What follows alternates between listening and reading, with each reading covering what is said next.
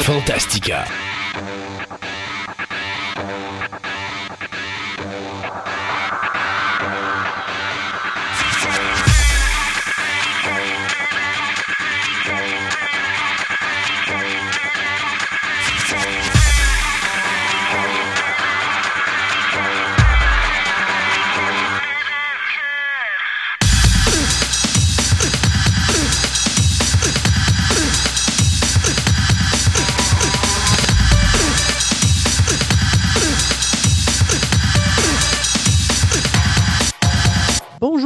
Bienvenue à cette nouvelle édition de Fantastica. Mon nom est Christophe Lassens et à mes côtés sur mon écran se trouve mon co-capitaine de navire Sébastien Côté. Bonjour Sébastien. Salut. Sébastien qui a fui le rouleau compresseur de l'hiver qui nous a écrasé cette semaine euh, et qui semble se poursuivre alors qu'on fait l'émission. Je regarde dehors et je me rends compte qu'il neige encore. Ah oui, euh, il neige encore. Oui, on a eu toute une tempête. Et donc, bien sûr, euh, toi, tu as décidé de t'en aller, quoi, à Miami? Oui, c'est ça. Je suis dans le sud à quelque part. On va essayer de faire fondre la neige là, par, par le mental. T'es es probablement, es probablement sur la même île que Tom Hanks avec Mr. Wilson quelque part. C'est ça. Ouais, voilà, isolé. Mm, bon. Ben, je pense que c'est ça, qu'on y est dû pour ça. Ta femme est revenue euh, elle, avec sa lucidité, puis elle a dit Envoie dehors, toi. elle est déjà tannée de la neige, donc regarde, ça commence pas bien. non, ça va pas bien, ça fait même pas une semaine. Je la plains déjà, pauvre elle. Hey, euh, euh, les gens ont dû s'en rendre compte mardi dernier que je n'étais pas passé sur les ondes de Choc FM, car vous savez que depuis deux ans maintenant, j'étais tous les mardis à faire les nouvelles cinéma à Choc FM. Euh, ça, c'était entre 4h30 et 5h30 que je passais avec euh, l'émission Ralph dans le Dash. Sauf que, bon, il y a eu des changements à Choc FM et jusqu'au printemps, on semble qu'on va mettre plus l'accent sur la musique que sur le talk.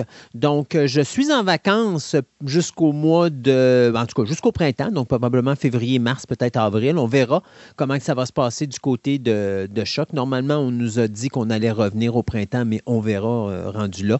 Euh, je vous tiendrai au courant quand même, mais soyez pas surpris de ne plus m'entendre sur les ondes de Choc FM. Je n'ai pas été mis dehors, là. C'est juste un arrêt provisoire pour dire que justement, Totof, prends des vacances. Hey, s'imagine. Non, mais c'est c'est drôle parce que en deux ans, je n'ai manqué que six semaines de show.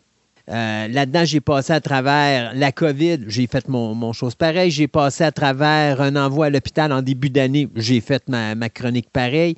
Euh, il est arrivé d'autres affaires qui ont fait que ça aurait pu cracher, mais j'étais au poste. Euh, donc, après deux ans, donc des vacances bien méritées pour au moins les cinq ou six prochains mois. Et puis après ça, ben, on verra ce qui se passera. À notre émission d'aujourd'hui, on a beaucoup de stock. On va commencer l'émission avec une chronique spéciale qu'on a fait ce matin avec euh, Julien sur Kevin Conroy. On sait que Kevin Conroy nous a quittés euh, le 10 novembre dernier. Qui est Kevin Conroy? Ben, c'est simple. Pour plusieurs personnes, c'est Batman. C'est Batman. C'est Batman. Autant Christopher Reeve était Superman, autant Kevin Conroy a été Batman, lui qui a prêté sa voix depuis 30 ans au personnage de Batman. Donc, ça faisait 30 ans en septembre dernier. Alors, euh, c'est pratiquement la moitié de sa vie qu'il a interprété ce personnage-là. Donc, on l'a vu dans des séries télé, on l'a vu dans des films d'animation, on l'a vu dans des jeux vidéo, et il l'a interprété une fois le personnage de Bruce Wayne euh, et Batman dans le c'était le, Crisis là, qui avait eu, euh, le dernier Crisis qu'il avait eu avec l'univers de DC ah, et du Arrowverse. C'est ça. Donc, euh, on a décidé, nous, de faire une chronique spéciale là-dessus parce que ça mérite d'être souligné. C'est quand même, à ma connaissance, la seule personne dans toute l'histoire du cinéma et de la télévision qui a interprété le même personnage pendant 30 ans. faut le faire c'est ça. Puis, regardez, si vous dites, ah, les films, les films, dit, ouais, mais le fait que Bruce Wayne a une voix différente quand il est en Batman puis en Bruce Wayne, c'est lui. Ben, c'est, Michael Keaton d'abord. Et lui a repris l'idée de Keaton et il l'a, euh, il l'a amélioré. T'as beaucoup, là. Ouais. Euh, Maxime va être euh, de retour pour nous parler d'animation euh, dans cette émission-là. Il va nous parler de Bakugan. Donc, si vous voulez en savoir un peu plus sur cet univers-là, bien, ça va être le moment pour vous de vous renseigner là-dessus. Et finalement, M. Carole Gagnon qui va être de retour avec nous. On fait une entrevue téléphonique où est-ce qu'on va parler de sa rencontre avec la dernière survivante du Titanic. J'ai décidé de passer cette chronique-là là maintenant parce que cette année, dis-moi si je me trompe, là, c'était 110 ans, je crois, euh, le naufrage du Titanic. 14 au 15 avril 1912. Donc, ça faisait exactement quoi, 110 ans que le Titanic avait coulé cette année. Donc, on avait eu une première chronique un peu plus tôt cette saison où est-ce qu'on avait parlé avec M. Gagnon, justement, du Titanic. Et là, bien, on parle de son souvenir avec la rencontre euh, qu'il a eue avec la dernière survivante. Donc, une, une fin d'émission qui va être vachement intéressante. Maintenant, euh, je me suis dit, il y a quelque chose. Écoute, le sujet de l'émission d'aujourd'hui, de, notre introduction d'aujourd'hui, est arrivé par accident parce que j'ai euh, un ami qui, à un moment donné, m'a dit Est-ce que tu penses que c'est terminé euh, Michael Myers au cinéma? Et à un moment donné, bon, il faisait un rapport, il soulignait le fait que justement Halloween Ends soulignait la fin de la, de la désastreuse trilogie que nous avait fait le nouveau réalisateur, euh, M. Green, sur justement cette nouvelle saga de Halloween. Et je lui ai dit, ben écoute, aujourd'hui, il y a une nouvelle mode qui est en train de se créer qui est le streaming, où est-ce qu'on a l'air de prendre l'univers des personnages de films d'horreur, de franchise, puis de les envoyer à la télévision. Fait que surprends-toi pas si d'ici cinq ans, on a une série télé qui va s'appeler Haddonfield. Et au moment où je sors ça, il y a cette fameuse nouvelle où est-ce qu'on on nous annonce la série télé Crystal Lake qui va être basée bien sûr sur le personnage de Jason Voorhees. Donc, je me suis dit, est-ce que le streaming, c'est l'avenir des personnages de franchise de films d'horreur? Puis si on pense que ça vient de commencer, oubliez ça, là. Parce que euh, je te dirais, dans les années, fin des années 80, on a eu deux séries importantes qui ont passé à la télévision tu avais Friday the 13th. Euh, oui, c'est ça. Hein? Qui, était une série télé qui prenait le nom tout simplement, mais on n'avait pas le droit de mettre Jason parce qu'on avait peur du côté de Paramount que ce soit un petit peu excessif. Et il y avait la série Freddy's Nightmare, qui était un Nightmare on Elm Street de series, qui, elle, euh, était le personnage de Freddy Krueger, qui présentait des histoires qui se passaient à Springwood, sa, ville natale. Et à travers les deux saisons, on a eu quelques épisodes incluant l'épisode pilote qui nous présentait les origines du personnage de Freddy Krueger. Mais tu avais les aventures de Freddy à travers ça. Donc ça, je te dirais, c'est pas mal là que ça a commencé, où est-ce qu'on a décidé de faire des séries télé basées sur des franchises de films d'horreur. Maintenant, ça n'a jamais vraiment eu de succès. OK, on va s'entendre là. Euh, Friday the 13 a duré quatre ans, mais euh, principalement, comme euh, ben, c'était trois ans, je crois. Donc, principalement, ça n'avait pas rapport avec Jason. Donc, il a eu quand même une certaine popularité. Freddy a été surprenant. Ça a été quand même deux ans, mais tu avais Robert Englund qui était là à tous les épisodes pour faire la présentation. Donc, ça, ça a aidé beaucoup à la popularité. Et en 96, ben, tu as eu la fameuse série Poltergeist The Legacy, qui, elle, était basée sur le concept de Poltergeist, mais qui avait absolument rien à voir avec les films de Poltergeist. Mais tu as eu tellement, après ça, de séries télé qui ont été faites sur des films d'horreur ou des franchises d'horreur. C'en était incroyable. Pensons à Buffy de Vampire Slayers. Buffy the Vampire Slayer, tout le monde pense à la série télé, mais il y a toute personne qui se rappelle du film de 1992. Ben oui. C'est le film qui a parti ça. Whedon voulait quelque chose, on lui a donné de la cochonnerie. Whedon servirait de bord, puis il est arrivé avec le même concept qu'il a fait la série qu'il voulait faire, et ça l'a donné la série qu'on connaît avec Angel par la suite et, tout, et tout, et tout. Euh, une autre série qui avait été faite basée sur un film de 96, ça c'était au milieu des années 2010, c'était From Dust Till Down qui avait été super intéressante. Et avant ça, il ne faut pas oublier de 2002 à 2007 qu'on avait de Dead Zone aussi qui avait été faite, qui était excellente comme série télé. Il y avait quand même des séries assez populaires. Moi, je te dirais, dans celles que je préfère, il y avait Wolf Creek qui euh, suivait les deux films qui avaient été faits à partir de 2005, puis là, je pense que c'était 2008. Wolf Creek a fait deux saisons de six épisodes qui étaient aussi bons que la série télé. Puis après ça, tu as eu Ash vs. Evil Dead, qui était vraiment un hommage et qui était une continuité au film mhm. qu'on avait vu. Moi, personnellement, mon dada, c'était deux séries. D'abord, tu avais Bates Motel, qui est basé, bien sûr, sur l'univers de Psycho. Oui, il paraît que c'est très bon. C'était excellent. Si tu ne l'as pas vu, c'est à voir. Euh, et tu avais également Hannibal. Je ne sais pas si tu te rappelles de la série Hannibal j'ai pas aimé la série Hannibal parce que c'est pas mon genre, mais je, me suis fouetté pour l'écouter parce que moi, c'était la, la qualité, la production de la, Ah, ça me faisait capoter, moi, comment c'était bien fait. Ah, mais j'aimais pas l'histoire, ben ça, ben, ça c'est moi. Oui, mais c'est parce que c'est normal, parce que c'était, euh, c'était du cannibalisme. Mais tu as raison. Au niveau qualité, on a rarement ah. vu un show de la sorte. Et euh, ce qui me fait rire, c'est Brian Fuller qui était derrière ça. Le même gars qui mm-hmm. travaille présentement sur Crystal Lake. Parce qu'on vous l'avait annoncé dans la dernière émission que Crystal Lake avoir une série, puis qu'on avait l'intention, justement, on avait réussi à mettre les droits sur euh, tout, tout, tout l'univers de Friday the 13, dont on allait présenter les différents visages de, euh, justement, euh, Jason Voorhees à travers ça. Récemment, tu as eu Chucky, qui a eu sa série télé. Et là, c'est là qu'arrive l'idée du streaming, parce que Chucky, euh, on devait faire un film. Finalement, on a décidé d'aller à la télévision. On avait dit, on va faire une, saison, puis après ça, on va refaire un autre film. Et la saison a tellement été populaire que là, on a fait une deuxième. Et là, on est parti pour faire une troisième parce que les codes sont là. Donc, c'est quelque chose qui risque de continuer. Creepshow, en fait, la même chose. Et Creepshow est très populaire présentement. Donc, encore là, je pense qu'on s'en va vers une quatrième saison du côté de Creepshow, qu'on a fait quelque chose d'anthologique. les saisons ne sont pas toutes bonnes, mais c'est quand même intéressant. Scream, on a fait la même affaire. On a fait trois saisons avec Scream. Malheureusement, la dernière était tellement mauvaise que le show a été cancellé, mais n'empêche qu'on a fait quand même trois saisons. Et pour montrer à quel point c'est populaire, récemment, on a eu The Purge qui a été mis à la télévision pour deux saisons. Et on a eu également la série I Know What You Did Last Summer, qui était basée bien sûr sur le film de 1997, que malheureusement n'a pas eu le succès escompté du côté d'Amazon Prime, donc on l'a cancellé après une saison. Mais on se rend compte de plus en plus que du côté du streaming, on semble vouloir s'intéresser à À l'horreur. Oui, à l'horreur, parce que je pense que de faire des films d'horreur au cinéma, euh, justement Michael Myers, euh, Freddy Krueger, Jason Voorhees, Chucky, euh, Hannibal Lecter et ainsi de suite et compagnie, je pense qu'on est rendu à un niveau où est-ce que le cinéma devient là de ce genre de produit-là, mais le streaming permet d'approfondir et de faire des histoires beaucoup plus complexes avec ces personnages-là et qui sait être plus intéressant. Ben, c'est ça. Je te dirais que c'est là le défi, puis c'est là l'intérêt. C'est la sens, c'est que, mettons, on prend un, un Freddy Cougar, pas même Freddy, veut dire un Jason, de fond main. c'est un slasher movie. Donc, il court après, mettons, il court après les ados, puis euh, il tue les ados, puis il y en a un qui finit par l'avoir. Tu sais, c'est le pattern.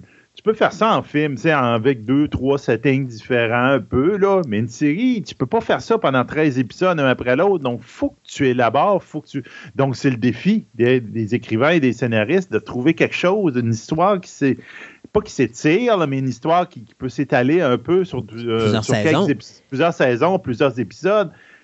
Puis en plus, c'est le seul intérêt parce que là, on sort du, du, carcan habituel, et on met le personnage ailleurs. Donc, ça peut être intéressant. Et c'est bien de développer les autres personnages. Tu sais, je ben faisais le blague de Michael Myers. Tu, vas avoir une série télé qui va s'appeler Haddonfield. Mais tu sais, quand on se rappelle du film d'Halloween, si vous vous rappelez du film original de 78, le seul moment où vous voyez les parents de Laurie, c'est dans l'introduction. Mm-hmm. Mais après ça, vous savez que les parents de Laurie existent encore parce qu'elle reste encore chez ses parents au début du film, mais tu les vois jamais dans le premier ni dans le deuxième. Or, dans une série comme Haddonfield, tu peux te concentrer justement sur les parents de. Qu'est-ce qui se passe avec les parents de, Laurie Strode?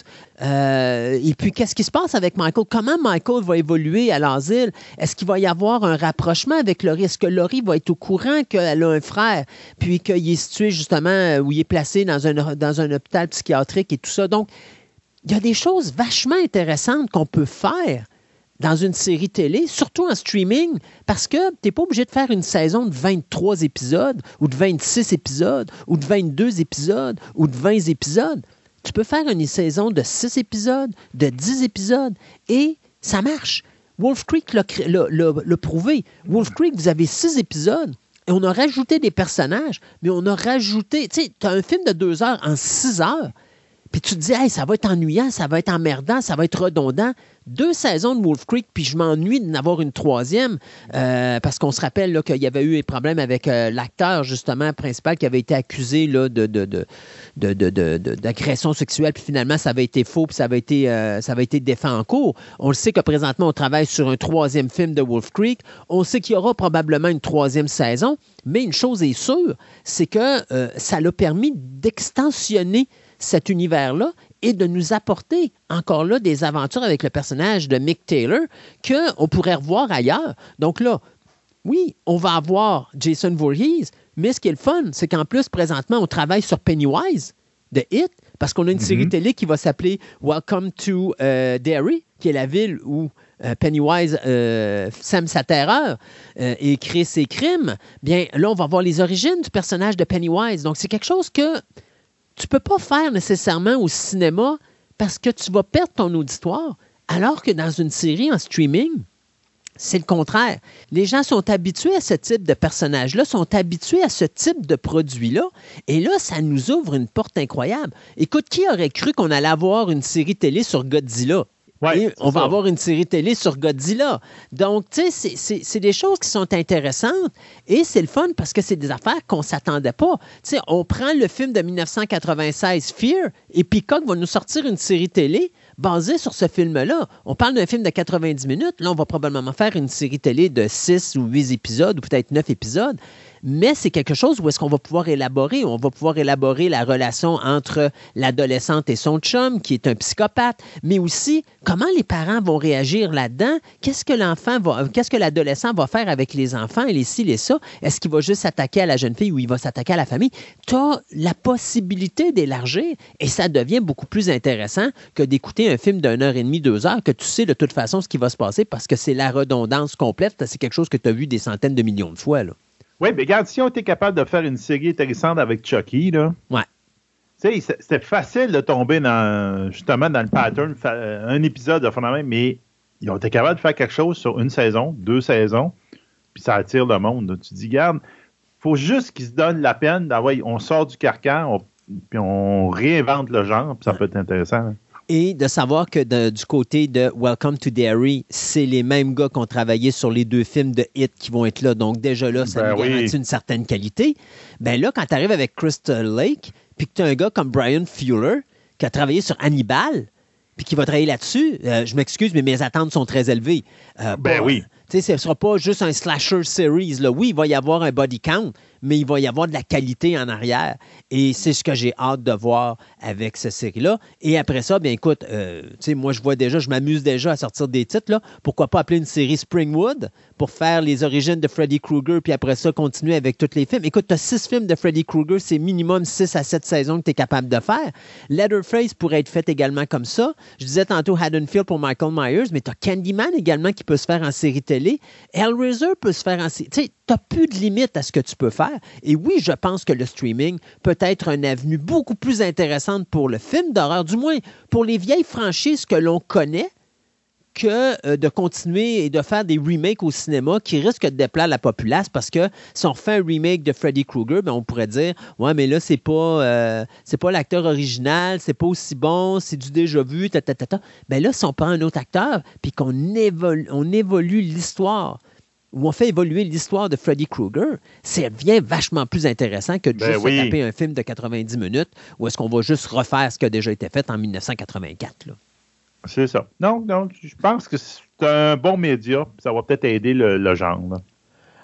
On s'arrête le temps de souligner quelques-uns de nos commanditaires et par la suite, on revient avec notre segment de nouvelles avant de commencer cette émission incroyable qu'est Fantastica.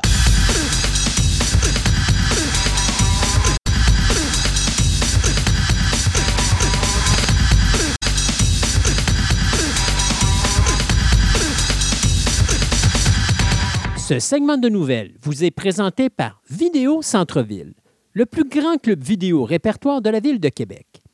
Avec ses quelques 50 000 films en inventaire, ce petit village de cinéphiles a su, avec le temps, s'adapter afin de résister à l'empire grandissant du streaming. En plus de ses films cultes rares et de ses grands classiques disponibles en DVD et même, dans certains cas, en cassette vidéo, Vidéo Centre-Ville possède le plus grand choix de bandes sonores de films en vinyle, ainsi que différents articles promotionnels reliés au domaine du cinéma, tels que des livres, des magazines, des figurines et plein d'autres surprises. Vous pouvez aller les rencontrer au 230 Marie de l'Incarnation à Québec ou rendez-vous sur leur site web au www.videocentreville.com et profitez de leur nouveau site transactionnel avec une livraison disponible partout au Canada.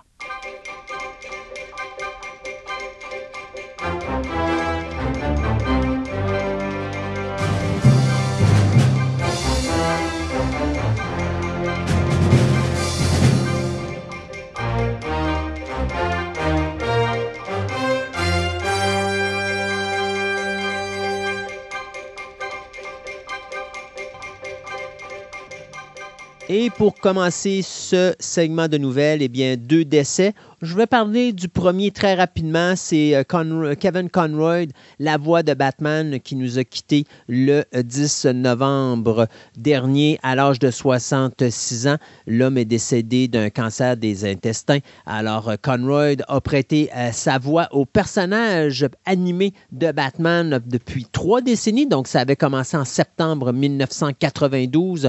Il a joué dans des séries télé, il a joué dans des jeux vidéo, il a joué dans des films d'animation et il a même joué à la télévision avec. Euh, euh, ben, il interprétait avec, son, avec lui-même, il interprétait euh, en vrai personnage le personnage de Bruce Wayne. on l'a vu au théâtre, on l'a vu au cinéma, on l'a vu à la télévision. Écoutez, j'en parle pas trop parce qu'on va en parler avec Julien dans quelques minutes, mais Kevin Conroy qui nous quitte à l'âge de 66 ans.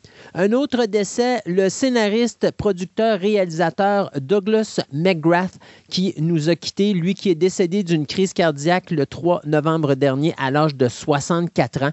Lui qui a été nominé à plusieurs reprises aux Oscars et aux Tony Awards, mais qui n'a jamais ramassé de prix. Eh bien, euh, il est né au Texas et il a fait sa carrière, ou débuté sa carrière plutôt au Saturday Night Live comme scénariste et producteur en 1980. Euh, avant de travailler avec plusieurs grands d'Hollywood, notamment euh, Woody Allen. Donc, euh, il a été scénariste et producteur dans des séries comme Ellie il y avait également Bullet Over Broadway qu'il avait co-écrit avec Woody Allen. puis, il avait également été producteur sur The Stephen Banks Show en 1991. Comme acteur, on l'a vu dans des films comme Quiz Show en 1994. Celebrity en 1998, Company Man en 2000, Small Time Crooks de Woody Allen en 2000, Hollywood Ending en 2002, toujours de Woody Allen, Michael Clayton aux côtés euh, de George Clooney en 2007.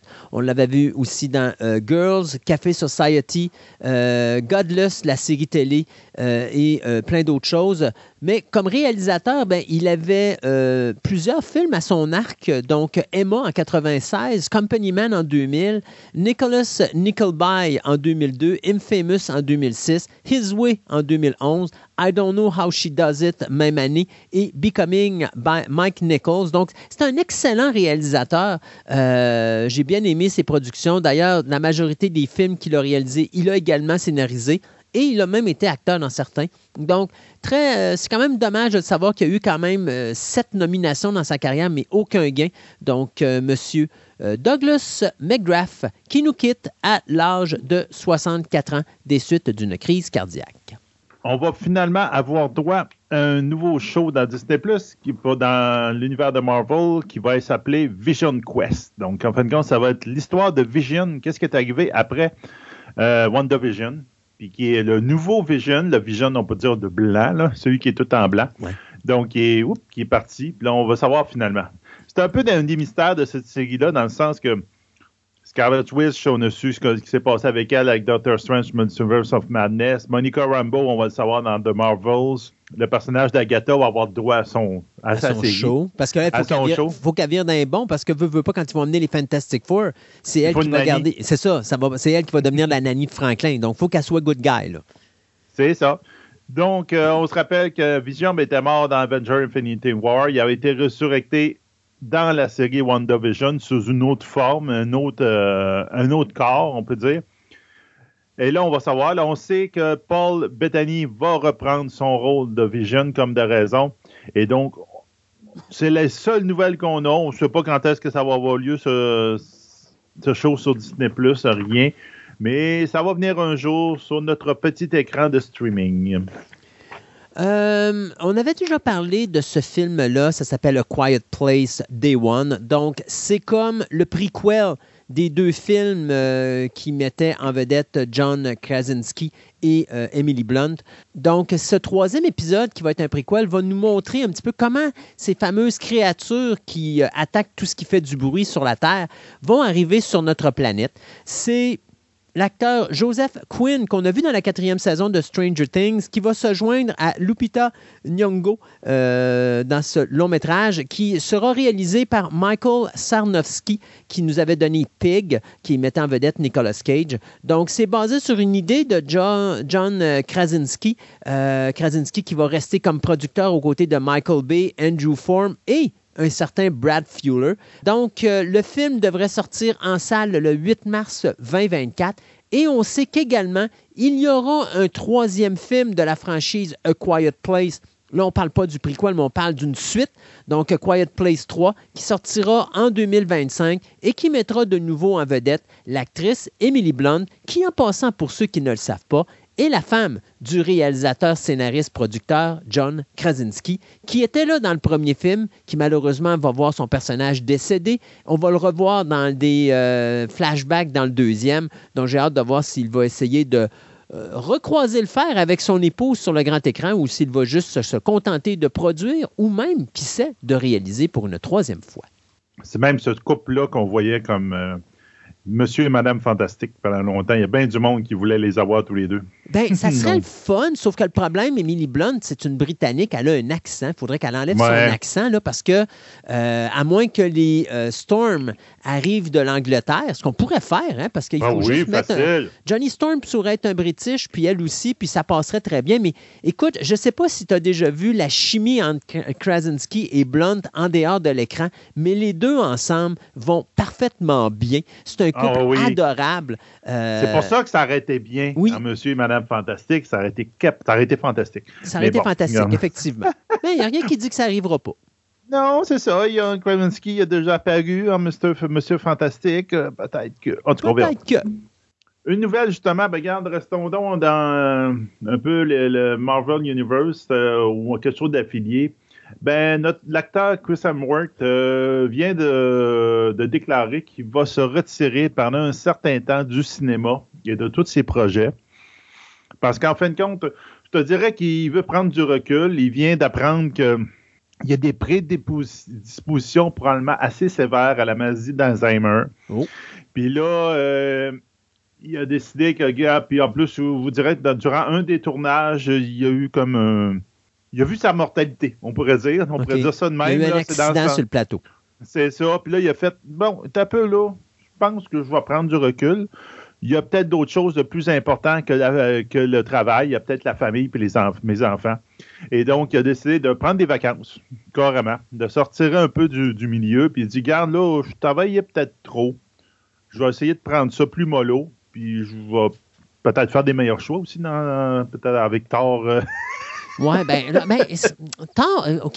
Les, les, films, OK, soyons honnêtes, là, OK, c'est pas les meilleurs films de Marvel, je suis tout à fait d'accord. Il y a quand même une qualité en dessous de ces films-là, donc c'est pas des nanars, là.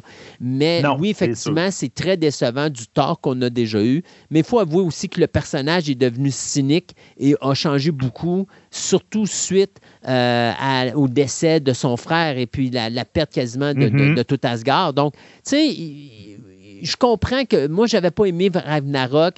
J'ai encore plus détesté le dernier film de Thor parce que je trouve que l'humour noir qui est utilisé, je sais pas, ça, me fatigue à la longue. Là. C'est un genre d'humour que je suis un petit peu tanné à Hollywood, mais il y a quand même, c'est quand même pas des films si mauvais que ça dans l'ensemble. Il y a quand même des choses de fun et intéressantes, c'est ça. Donc, euh, euh, euh, c'est ça, parce que là, vous allez quand même le voir sur Netflix. Il va y avoir, le, comment ça s'appelle Tyler Rake 2 qui va sortir au courant de 2023. Donc, vous allez le revoir quand même un peu, là. mais lui, il prend une pause, puis pour un temps indéterminé, il décide que, regarde, je vais m'occuper de ma famille et mes enfants, là, puis on verra après, on, en reprendra plus tard. Oui, et puis de toute façon, s'il y a un problème, ils ont juste à aller voir le frère. Oui, c'est ça. Ils sont quasiment pareils. C'est presque pareil. honnêtement, là, quand tu voyais justement Thor 4 puis que tu vois la, pièce de théâtre puis que c'est son frère qui l'interprète, ah honnêtement, moi, je pensais vraiment que c'était Chris Hemsworth. J'étais certain que c'était lui, jusqu'à ce que je vois dans le générique que c'était son frère qui l'interprétait. Fait que, tu sais, à un moment donné, Chris veut prendre des vacances puis qu'ils veulent remplacer l'acteur pour prendre le Thor. Ils ont juste à prendre son frère, puis ça fait un job. Là. C'est ça. ça pourrait être fait. Euh, hey, écoute, sais-tu que la dernière fois qu'on a entendu parler de ce nom-là au cinéma, c'était en 2005? Est-ce que tu devines de quoi je parle? Non. C'était un personnage qui avait. euh, bon, le film en question, c'était une suite d'un film qui avait été fait en 98. C'était un film qui était produit par Steven Spielberg, qui était réalisé par Martin Campbell et qui mettait en vedette Antonio Banderas. C'est-tu plus facile maintenant? Puss in Boots. Non, c'est Zorro. C'est Zorro. Zorro, avec le masque de Zorro et la légende de Zorro. Ben oui, c'est ça. Donc, depuis 2005, on n'a plus vraiment grand-chose sur Zorro. Non. Et là, ben, sais-tu quoi? Ce personnage qui a été créé en 1919, euh, ben là, il va revenir en force parce que c'est pas un Oh. projet, pas deux projets, mais trois projets en même temps qui arrivent. Et les trois projets à la télévision. Oh. Alors, C'est un beau format pour le Zorro. oui, effectivement. Ben, D'abord, on va commencer par celui qui est, euh, je te dirais, euh, le plus lointain, mais qui semble de toute façon s'en aller dans une bonne direction. C'est celui de Disney, qui va s'intituler Z ou Z. Et qui va mettre en vedette Wilmer Valderrama. Ça, c'est le gars qui fait Nick Torres dans la série NCIS. Donc, lui va jouer le personnage de Zorro, soit Diego de la Vega, et va être également producteur exécutif. Et ça, ça va être une réimagination du vieux show de Disney de 1957 qui mettait en vedette à cette époque-là Guy Williams dans le rôle de Zorro et qui est probablement la série à écouter dans l'univers Ben, de Zorro. c'est ça, hein? Ouais. Donc ça, euh, j'ai bien hâte de voir où est-ce qu'on va s'en aller avec ça. Ça fait un petit bout de temps qu'on en parle de cette série-là. Là, on vient de signer euh, Valderrama, donc j'ai l'impression que Disney Plus va mettre le pied sur l'accélérateur. Donc, il y a de fortes chances que d'ici 2023-2024, on va y sortir ça sur le poste de Disney. Maintenant, Amazon Prime ont également leur projet de série télé de Zorro qui euh, va inclure une saison de 10 épisodes qui va être écrit par Carlos Portela et qui va être produit par David Martinez. Euh, ça, David Martinez va s'associer également avec Xavier Quintas. Xavier Quintas, c'est le gars qui nous a donné la Casa de Papel. Donc, imagine-toi que ce gars-là va être là et c'est lui qui va réaliser avec Miguel Engel euh, Vivas, lui qui nous avait donné Locked Up et Unauthorized Living. Donc, les deux hommes vont réaliser les 10 épisodes de cette série-là qui vont mettre en vedette Miguel Bernardo, qu'on a vu dans la série Elite de Netflix, et Renata Notny. Donc, euh, Zorro, série de 10 épisodes qui va passer sur Amazon Prime. Maintenant, le show qui nous intéresse vraiment est celui-ci. France Télévisions vient d'annoncer que on vient de signer un acteur pour interpréter le personnage de justement euh, Zorro ou Diego de la, de la Vega. Qui est l'acteur? Nul autre que Jean Dujardin, qui est nul autre que l'agent OSS 117. Ouais. Et je te vois aller avec les- le froncement de sourcils en te disant Ouais, mais là, euh, c'est pas son rôle et tout ça. C'est quoi? Ça va être les, les, les, les Charlots euh, contre Dracula? Pas du tout, pas du tout. Et je vais aller plus loin que ça. Si tu regardes sur Internet, tu as une photo de lui en euh, Diego de Vega et je trouve qu'il est parfait. Écoute, là-dedans, c'est sûr et certain qu'il y aura peut-être un peu d'humour, mais l'objectif, c'est de vraiment faire une série euh, sérieuse et d'aventure sur le personnage de Zorro. Donc, le scénario va être écrit par Benjamin euh, Carby, euh, lui qui a co-écrit la série Les Sauvages et le film Gagarine. Et ce sera également Éric Judor qui va s'occuper de la réalisation. On ne sait pas le nombre d'épisodes vont, dont va avoir la série télé. On ne sait pas non plus la date de diffusion de cette série télé-là. Mais ce qu'on sait, c'est que ce sera Collectif 64, qui est la, société de production de Marc Dujardin, le frère de Jean Dujardin, qui va s'occuper de la production. Et on sait que le tournage de cette série-là va débuter en 2023. Donc, je te dirais que dans les trois projets, c'est fortement celui-là qui m'intéresse le plus parce que euh, Jean Dujardin, je l'aime beaucoup en agent Oui. OSS 117. Il y a une façon de garder un sérieux et de faire du sarcasme qui est remarquable. Cassé. Cassé, ouais, c'est ça. J'avais bien aimé dans Lucky Luke aussi, le film de 2009, là, parce que c'est Oui. lui qui interprétait le personnage de Lucky Luke. Donc, il y a une façon de rendre un personnage crédible, sérieux, et s'il tombe pas trop dans le sarcasme et dans la comédie loufoque, je pense que son Zorro risque d'être celui qui va être le plus intéressant de ces trois projets-là.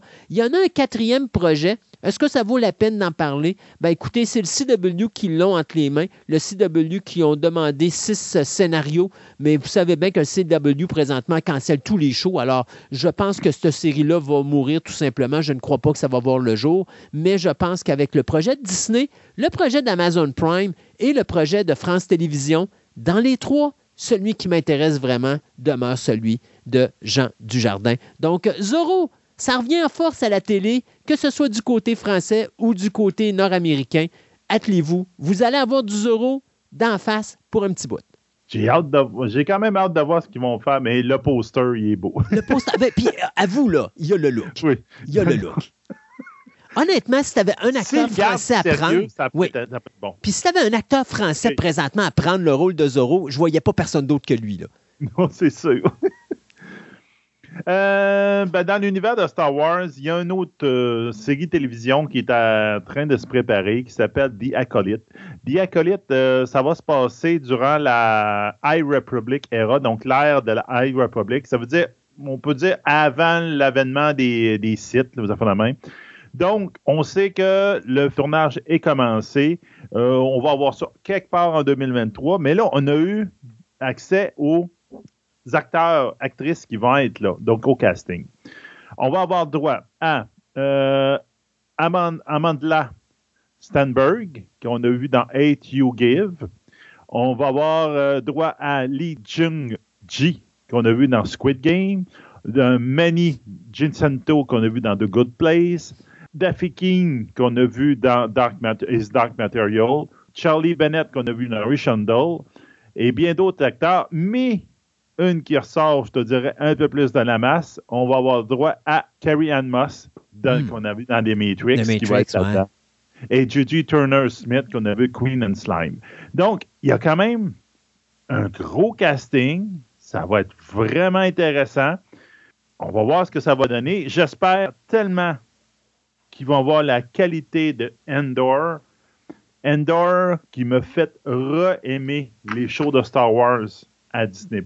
Là, c'est wow, cette série-là. Là, tout le monde qui sont dans le- les fans de Star Wars capote de cette sé- série-là. Et il n'y a pas un maudit Jedi. C'est ça. Ce que Ouais. le monde veut, ils veulent. On a un univers. Tu n'es pas obligé d'avoir un Jedi dedans pour que ça soit bon. On veut voir comment ça fonctionne l'Empire. Puis, ah, ce que c'est le fun. Endor, en ce moment, ils font quelque chose de super bon. Ouais. Mais c'est ça, tu sais, euh, je pense qu'il y en a pour tous les goûts dans l'univers de Star Wars. Euh, Il y en a qui aiment. Tu sais, toi, tu n'as pas aimé euh, la, la série Obi-Wan Kenobi, mais il y a beaucoup de monde qui ont raffolé d'Obi-Wan Kenobi. Je pense qu'il y a tellement un univers incroyable dans, dans- dans Star Wars qu'on peut développer à tous les niveaux, que ce soit justement les Jedi, comme aussi euh, les personnages secondaires qui n'ont pas nécessairement des pouvoirs, mais qui peuvent développer euh, tu sais, facilement. Et je pense que Disney a trouvé la bonne niche pour Star Wars. C'est-à-dire, un peu comme tantôt on parlait en début d'émission, quand on disait peut-être que le streaming serait quelque chose de bon pour les vieux personnages d'horreur ou pour les franchises, là, où est-ce que là, de les ramener au cinéma, ça devient pathétique, ou de les ramener au cinéma, Ouais. ça devient pathétique parce que c'est des films qui sont très courts, puis c'est toujours redondant, puis si tu vas pas dans la bonne direction, les fans vont détester ça, puis ça peut scraper la franchise. Tu sais, je fais juste penser à Jeepers Creepers. Si vous n'avez pas vu le dernier film, Jeepers Creepers Reborn, s'il vous plaît, restez couchés. Perdez pas votre temps avec ça. Quelle Elle n'est pas cochonnerie. Quelle cochonnerie. Mais tu le feras à la télévision, puis tu reviendras avec l'histoire d'origine, puis je pense qu'on serait capable de développer quelque chose d'intéressant. De faire ça avec Star Wars, je pense que Disney, quand ils ont vu qu'ils allaient se taper euh, un, un mur de béton avec les fans au cinéma, je pense que la télévision leur donne tellement de liberté parce que tu peux développer beaucoup plus l'univers et tu peux apporter, tu sais, un moment donné, tu as quelque chose qui ne va pas, tu peux changer de direction. Ce que tu ne peux pas faire dans un film, parce qu'une fois que le film est fait et qu'il est diffusé en salle, c'est terminé, tu sais. Donc, C'est ça. Je pense que oui, c'est une bonne chose et j'ai hâte de voir vers où on va s'en aller dans l'univers de Star Wars, mais euh, je pense qu'il y en a pour tous les goûts. Il y a des séries qui vont plaire à du monde, il y en a qui vont déplaire à du monde, mais à gauche et à droite dans l'ensemble, je pense que 100% des fans vont trouver quelque part dans tout ce qui va se produire quelque chose qu'ils vont aimer. Et tu vois, Endor, il y a des gens qui détestent et il y a des gens qui adorent. Ben, dans Obi-Wan, il y a des gens qui adorent et il y a des gens qui détestent. Donc, Mais c'est drôle, c'est vraiment, c'est les grands fans, on peut dire, regarde, 500 millions. Il va prendre du monde qui sont 500 millions, adorent Endor, puis n'ont pas aimé Obi-Wan, effectivement. C'est eux aussi. Puis tu vois, je connais du monde dans le 501e à Québec qui adore Obi-Wan, qui déteste Endor. Mais il y en a pour tous les goûts. C'est bizarre. Ben, c'est ça, il y en a pour tous les goûts. Il y en a pour tous les goûts. Au hmm. même titre que je peux te dire que, puis je vais te surprendre là-dessus, il y a du monde qui déteste le Mandalorien, mais qui adore Boba Fett. T'en as pour tous les goûts. Ça, je comprends pas. Mais, mais t'en as pour tous les goûts. À la limite, ben, à la limite, excuse, à la limite, euh, Obi-Wan, je peux peut-être comprendre. sais, comme tu dis, il y en a pour tous les goûts. Mais Boba Fett dit. Ah, c'est bizarre. Parce que, gars, quand tu dis qu'un show, tu peux flusher ton personnage pendant deux épisodes, puis faire des épisodes de deux autres shows, un autre show séparé complètement, là, ah, c'est parce que tu n'avais rien à dire dessus. Hein? Ben, je pense que peut-être que. Ben, encore là, il faut s'entendre que, puis c'est ça, c'est la problématique peut-être actuellement de faire un univers avec des séries télé.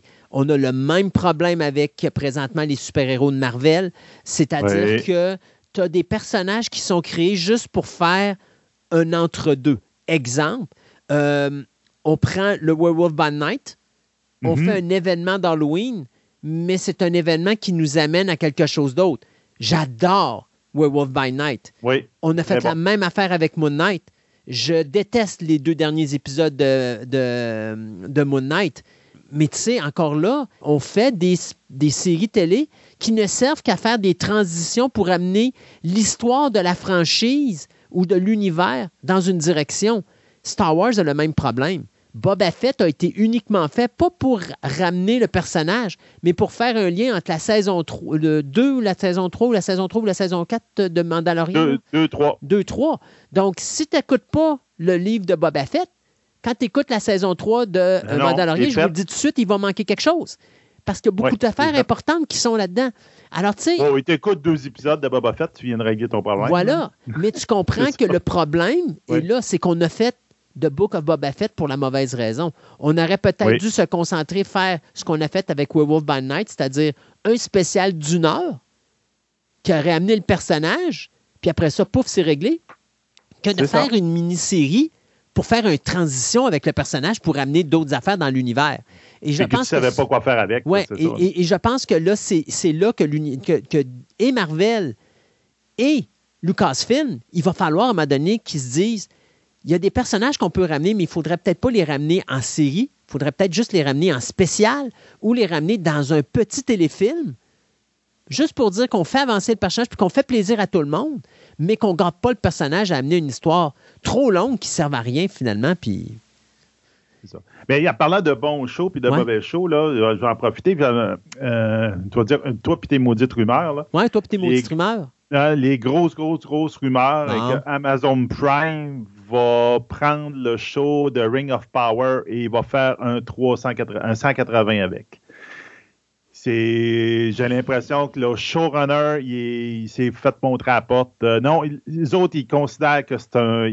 Les rumeurs en, en, intérieur de Amazon Prime, c'est que ça a été un flop pour eux autres. Pourtant, c'est ça. Ils se doutaient que ça allait être un flop et ça a été un flop plus qu'ils pensaient. Mais je trouve que c'est pas correct parce que, soyons honnêtes, oui, les premiers épisodes ont été critiqués, mais les derniers épisodes ont été adorés par les fans. Et ça, les fans étaient tous d'accord là-dessus. J'ai lu, des commentaires et tout le monde le disait. The Lord of the Ring, Ring of Power, est un show qui se savoure à la longueur et non pas. Il faut y donner sa chance parce que plus ça avance, plus ça devient intéressant. Mais, pas bien mieux à la fin. en tout cas, présentement sur Internet, ce que je lis des commentaires, je te dirais 90% disent j'ai détesté le début, j'ai adoré la fin. J'ai hâte de voir. J'ai hâte de voir. Mais ouais. toutes tes mots. Ouais, c'est ça. Mais ça a l'air qu'ils veulent faire vraiment un gros, gros changement. Là, puis c'est ça qu'ils peuvent pas flusher la saison. Non. Ils, pourraient. Ils pourraient. Non, mais parce, qu'en ce moment, ils ont de l'argent investi, puis à un point tel que leur code d'écoute serait mauvaise, un show comme ça, normalement, il l'aurait cancellé. Ça aurait été une saison, puis c'est fini. On ne met plus de bouillie là-dedans. Ils ont trop mis d'argent là-dedans. Il faut qu'ils continuent. On le met dans le tordeur, puis ils gardent ses plates, mais il faut tourner à mes nouvelles. Ouais. mais ils ne peuvent, pas, peuvent pas, tout flusher. Il va falloir qu'ils prennent peut-être une autre direction, mais ils ne peuvent pas flusher. Oui, oui, ben, c'est ça. Ils vont probablement, ils parlent de recasting, puis de faire la même. Ouais, ça, je suis pas d'accord. S'ils font du recasting, ils viennent perdre tout le monde, moi le premier. Moi, moi, quand un personnage est enlevé. Mais non, du recasting, mais ça peut être aussi. Il flush le personnage. Le personnage, regarde, on s'attarde plus à lui, puis on le met de côté, puis on ne le voit plus dans ses. Oui, ou encore débarrassez-vous-en. Ben, flushez-moi le pas, là, parce que si tu flushes un personnage sans savoir ce qui y arrive, moi, il n'y a rien qui m'insulte plus. Puis encore là, ils vont me perdre. Fait que, si c'est ce genre de direction-là qu'ils prennent, ils vont perdre toute leur histoire qui reste. C'est d'expérience, c'est ce qui va se passer. C'est un peu comme. Euh, mon Dieu, c'est quoi là, récemment qu'on a eu comme nouvelle où il y a un acteur qui va remplacer un autre comédien?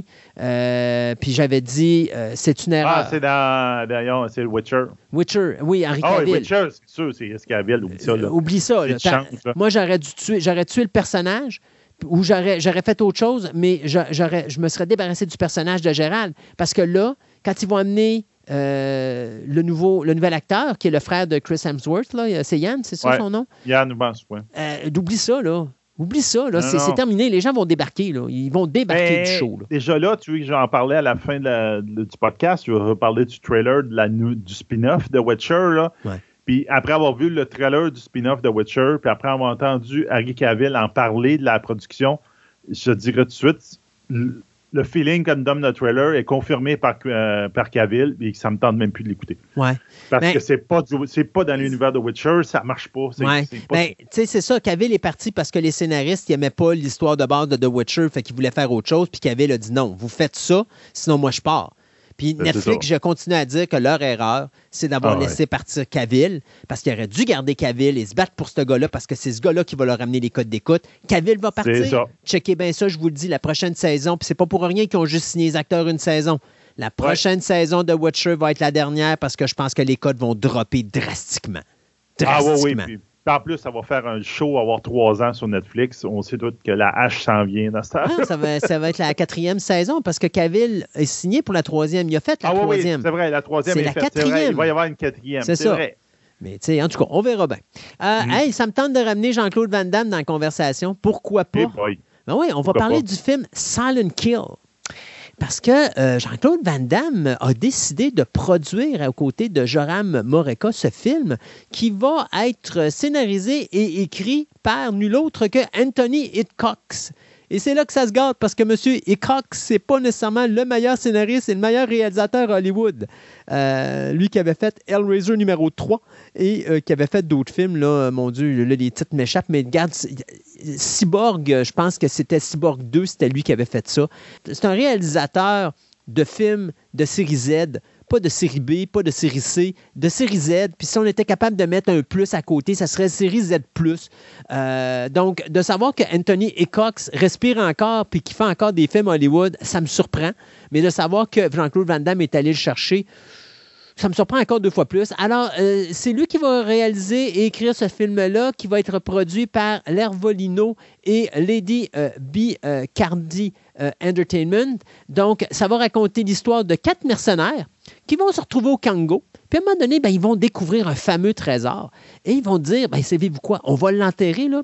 Puis dans trois ans, on va se revoir ici, puis on va séparer le trésor. Déjà là, c'est. Il y a la moitié qui va survivre pas. C'est déjà là, quelqu'un m'arrive avec cette idée-là, puis je la regarde, puis je dis pourquoi je peux pas partir avec tout de suite, là? Hein? Pourquoi attendre trois ans? As-tu l'intention de. Attendre trois ans? Oui, c'est ça. Pourquoi attendre trois ans? Hein? Alors, on devinera qu'il va se passer des affaires, des petits incidents, puis que ben, les quatre gars vont, à un moment donné, se cogner dans, dans Barbinoche euh, pour justement s'approprier 100% du trésor en question. Euh, le joueur de la NFL, Vernon Davis, va se transformer en acteur dans ce film-là. Euh, Raphaël Amaya, qu'on avait vu dans The Lord of Skies, et Madalina Anea, qu'on avait vu dans la série télé Watcher eh bien, vont être aux côtés de M. Van Damme dans ce film, dont on n'a pas de date de début de production. On sait que normalement, le tournage devrait débuter au premier quart de la prochaine année. Donc ça, ça veut dire entre janvier et mars de l'an prochain. Mais bien sûr, euh, pas de date de sortie. Donc probablement qu'en 2024, on aura Silent Kill. Euh, au cinéma, je pense pas. Peut-être plus à un poste de streaming très près de chez vous ou directly on DVD. Disney Plus ne. Ben, Disney, point la ligne, ne laissera pas mourir Indiana Jones.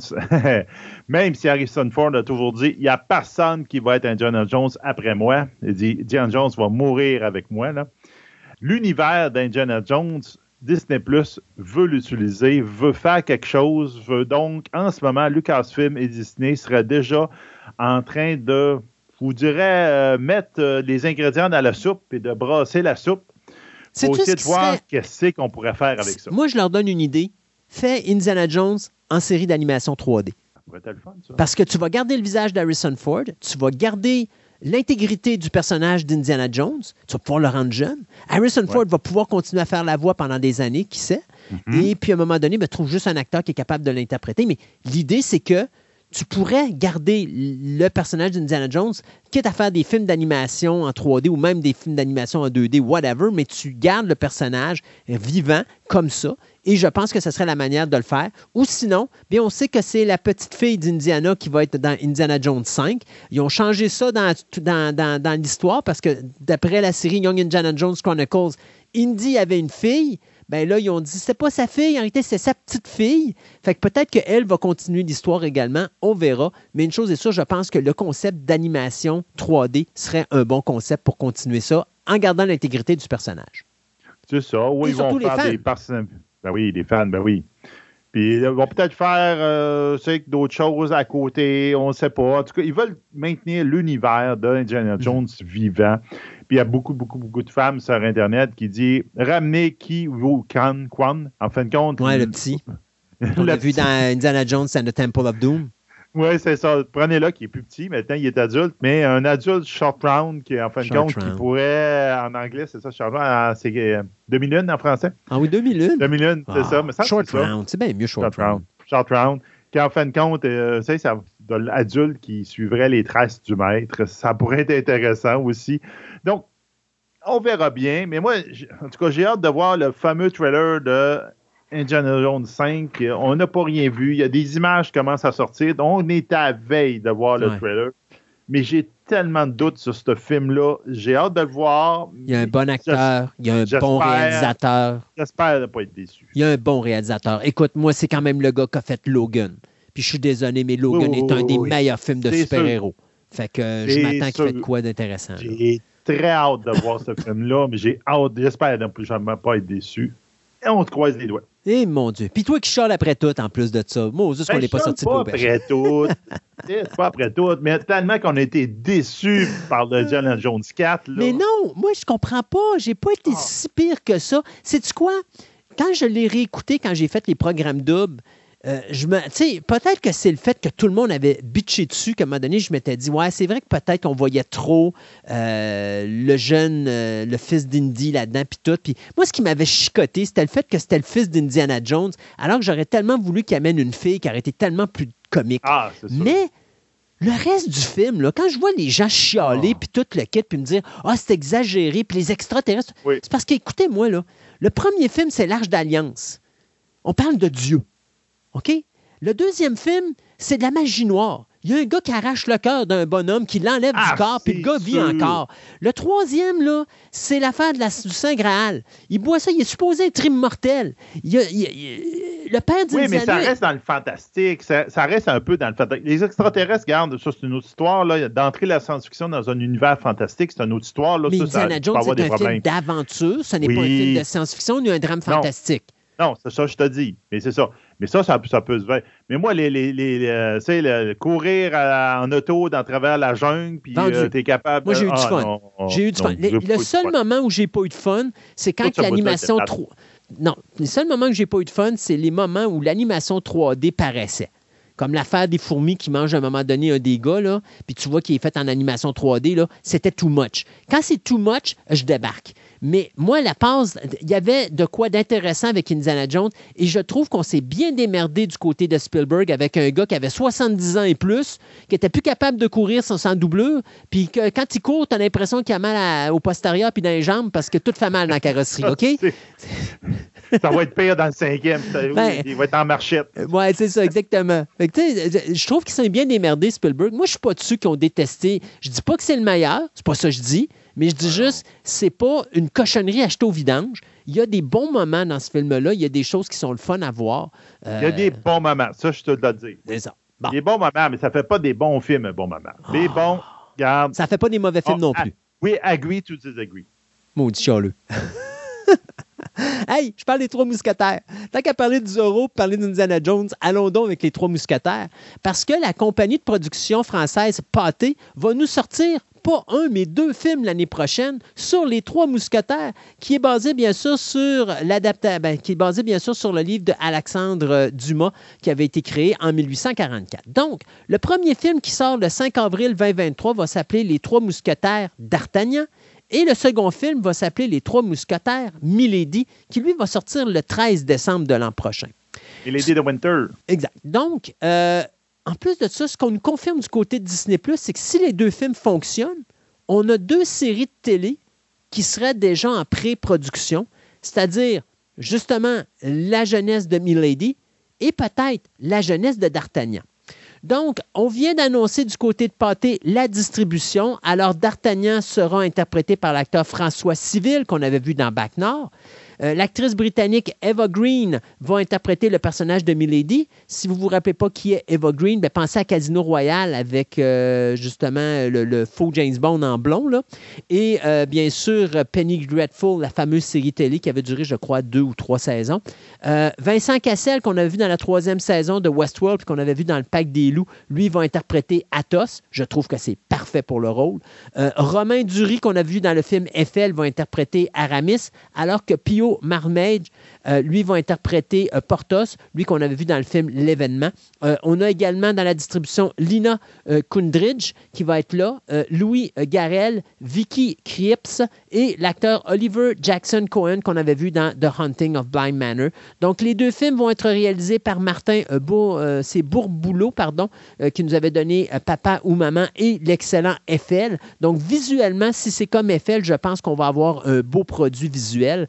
Les scénaristes sont Mathieu Delaporte et Alexandre de la euh, Petelière, les deux hommes qui avaient scénarisé le film Le Prénom et Papa ou Maman et qui présentement travaillent sur le conte de Monte Cristo qui va être leur prochain projet. Donc, on est parti en grand de leur côté. Alors, les deux films de, des Trois Mousquetaires ont été tournés en simultané. 80 millions de dollars que ça a coûté pour tourner les deux films. Vraiment hâte de voir ce que ça va nous donner. Ça fait longtemps qu'on n'a pas vu les Trois Mousquetaires au cinéma. Et je vous Mm dirais, -hmm. si des fois vous n'avez pas le goût d'attendre de voir les Trois Mousquetaires euh, pour le 5 avril prochain, ben vous avez toujours. Moi, en tout cas, je vous suggère ça. Là. 1973-1974, les deux films sont faits par Richard Lester. C'est Les Trois Mousquetaires et Les Quatre Mousquetaires. Ça mettait en vedette euh, Michael York, Raquel Welch, Oliver Reed, Charlton Heston, Faye Dunaway, Christopher Lee, Richard Chamberlain et Géraldine Chaplin. Si vous avez jamais vu ça, ce sont les deux meilleurs films jamais réalisés à vie pour moi sur l'univers des Trois Mousquetaires. Donc, c'est The Three Musketeers en 1973 et The Four Musketeers en 1974. Il y avait eu une suite qui était The Return of the Musketeers qui avait été faite dans les années 80, mais je vous suggère plus les trois et les quatre mousquetaires. Ça vaut vraiment la peine d'être vu en attendant de revoir nos mousquetaires sur le grand écran à partir de avril 2023. Là, il y a quelqu'un qu'il faut falloir qui parle à M. Euh, James Cameron. Puis que là, là, il vient dans une belle entrevue, on s'entend qu'Avatar 2 vient, va sortir bientôt dans nos cinémas, etc. Puis là, il a dit Ouais, ben peut-être que si euh, le Way of the Water, euh, le prochain que je vais faire, il marche pas bien, peut-être que je vais me contenter d'une trilogie, puis je ferai pas cinq films. Regarde, je pense qu'on avait parlé de ça il y a à peu près trois ans. Ouais, ouais. Que s'il faisait pas d'argent avec son film, il allait en faire pas, il en, ferait pas, en ferait pas cinq. Là. Non, non. C'est comme, je sais pas, il y a quelqu'un qui vient de. Mais, mais c'est bon, impossible. Posé, euh, Captain, impossible Captain Obvious. Ouais, Captain Obvious. C'est impossible qu'Avatar fasse pas beaucoup d'argent. OK? Euh, D'abord, j'ai vu la bande-annonce, c'est totalement époustouflant visuellement parlant. Ah, visuellement, c'est capoté. Je pense que les gens vont juste aller là pour le visuel. Euh, est-ce qu'il va faire autant que le premier? Non, ça, c'est certain qu'il ne fera pas autant que le premier. Je pense que le premier, c'était la surprise de l'époque. Euh, là, on est en pleine crise de pandémie parce que la pandémie, bon, même si les gens ils pensent que c'est fini, c'est pas fini. On est encore dedans. Le cinéma a beaucoup de difficultés à reprendre le dessus. Donc, euh, tu sais, il n'y a que quelques exceptions qui font des beaux box-office, mais en dehors de ça, c'est toutes des déceptions cette année, incluant pour Pixar, qui a connu son premier revers de sa carrière. Donc, la pandémie n'est pas finie au niveau cinématographique. Donc, oui, ça va frapper dur au niveau d'Avatar et ça va empêcher probablement d'Avatar d'aller chercher des box-office comme il a déjà connu et aussi l'avènement du streaming. Parce que, veut, veut pas, les gens le savent. Oh, on va attendre 5-6 mois, ça va sortir à la télévision sur Disney, puis tatati, puis tatata. Puis Ben oui. Mais je pense que cet argent, ce film-là va faire beaucoup d'argent. Je pense que oui, euh, il y en aura un troisième, c'est certain. Après ça, moi, c'est plus. Qu'il allait en avoir un troisième. Moi, c'est plus après ça que j'ai hâte de voir parce que j'ai hâte de voir le troisième, lui, ce qu'il va ramasser. Parce que après deux, tu vas faire un troisième. Quand tu as des films de 3h10 puis 3h20, là, à un moment donné, c'est beau d'être dans une salle de cinéma, là, mais tu te tannes. Alors, j'ai bien hâte de voir euh, ce que ça va donner. Mais oui, je suis certain que ce film-là va faire de l'argent. C'est sûr et certain. Maintenant, il ne fera pas autant que le premier a fait. Ça aussi, c'est sûr et certain. C'est ça. Mais il a manqué de momentum. Ça, c'est sûr. C'est faire un deuxième opus 12 ans après, alors qu'il y avait un gros, gros, gros, gros, gros succès dans le premier.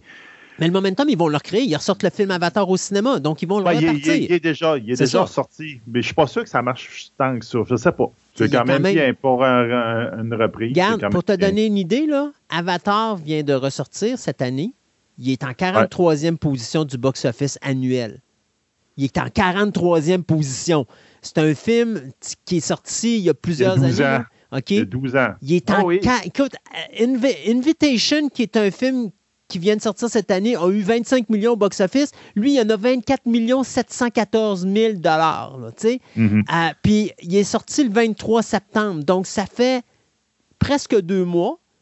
Alors que euh, The Invitation, ça fait presque trois mois. Alors, reviens me dire qu'Avatar n'a pas de momentum. Je pense qu'il y a quand même un momentum. Il y a quand même un momentum. J'ai hâte de voir ce que ça va donner, là, mais euh, c'est ça. On verra bien. Puis je suis à peu près sûr que ce film-là est majoritairement sorti sur IMAX, en plus. Je l'ai vu sur IMAX, effectivement. Je l'ai vu dans les IMAX. Ben, c'est là qu'il faut. En tout cas, le premier film, on s'entend que.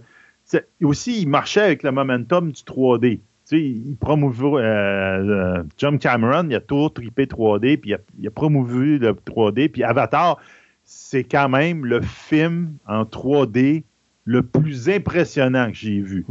De tous les ben films qu'il y a eu après, dans les 12 ans, ben, on s'entend que 3D est quasiment mort, là, mais dans fait 12 ans, il n'y en a pas un qui a été capable d'accoter ce qu'il a été capable de faire dans ce film-là. Puis, le seul film que j'ai dit, ça vaut la peine. Il y a une différence, Sébastien. C'est qu'Avatar est le seul film qui a été fait pour être 3D.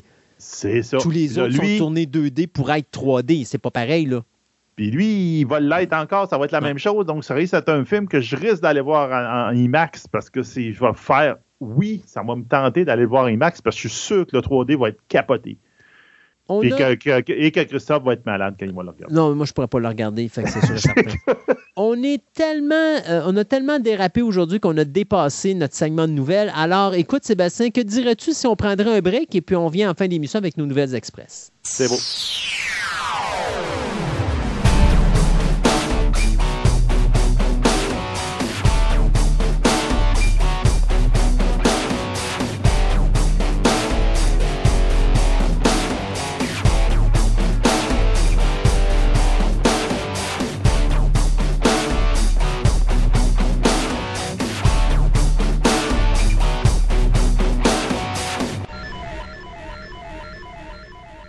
Il est décédé ce 10 novembre dernier à l'âge de 66 ans des suites d'un cancer des intestins. Un homme dont la carrière cinématographique et télévisuelle n'a pas été si grande que ça, mais il a quand même marqué, euh, je te dirais, euh, l'histoire de l'animation, mais personnellement plus d'un personnage en particulier, un personnage tellement important pour l'univers de DC Comics. Et je pense que c'est, tu me diras si je me trompe, Julien, mais un des acteurs qui a interprété une voix pour le même personnage le plus longtemps euh, de toute l'histoire de la télévision et du cinéma, à, ma connaissance. Oui, euh, Kevin Conroy était la voix de Batman pendant plus de 20 ans. Euh, commencé avec Ça faisait 30 ans, oui, effectivement. Tu as tout à fait raison. Euh, il suivait dans les, dans les bottines de, des films Batman de Tim, Tim Burton. Ouais. la série Batman The qui était fortement inspirée de de ces films-là, justement, avait euh, commencé euh, sur les ondes de Fox, Fox Kid. Euh, Kevin Conroy, qui est, comme je disais, né en 55, qui était irlandais et américain, mais il habite aux États-Unis, venait de New York. qui a quand même qui a étudié justement au théâtre avec quand même des gros noms, Christopher Reeve, Superman, et qui était coloc avec Robin Williams. c'est vrai que aussi Christopher Reeve et Robin Williams c'était des grands chums à l'époque. Ouais, ouais, ouais, fait qu'il était peut-être pas seulement le trio, mais il, a, étudié avec des gens euh, quand même assez euh, intéressants. Mais il était bien placé. Puis en plus, tu sais, je veux dire, quand tu es le colloque de Robin Williams, fait que faut que tu ailles quelque part dans ta tête un moment de folie. Parce non, que, pas le choix. parce que rester avec Robin Williams, ça doit être rester à côté d'une F5 euh, continuelle, là, une tornade dans la maison, là, où est-ce que ah. tu dois passer ton temps à ramasser les choses par terre parce que quand Robin passe, tout, tout, tout part dans les airs. Ah non, c'est ça, là, ça devait être quelque chose. Là. Euh, on, sait que Conroy, en fond, c'est aussi un gars assez, euh, on va dire, low profile. Là. Il lui-même était loner. C'était pas un gars qui allait jouer les vedettes. C'était pas un gars euh, qui, allait créer des scandales ou faire quoi que ce soit pour se faire trop remarquer.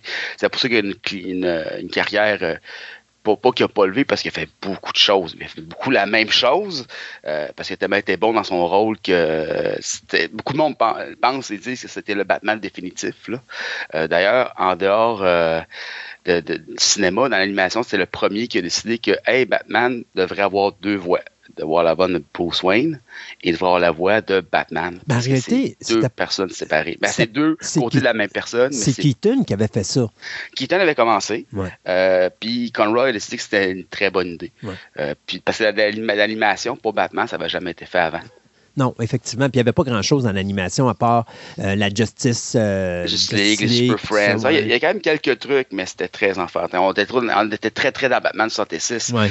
Puis Batman, il y a les series, les suites, là, euh, euh Justice League, euh, il y a eu trois séries d'animation de Justice League. Il y a eu ses caméos dans Superman, la série animée.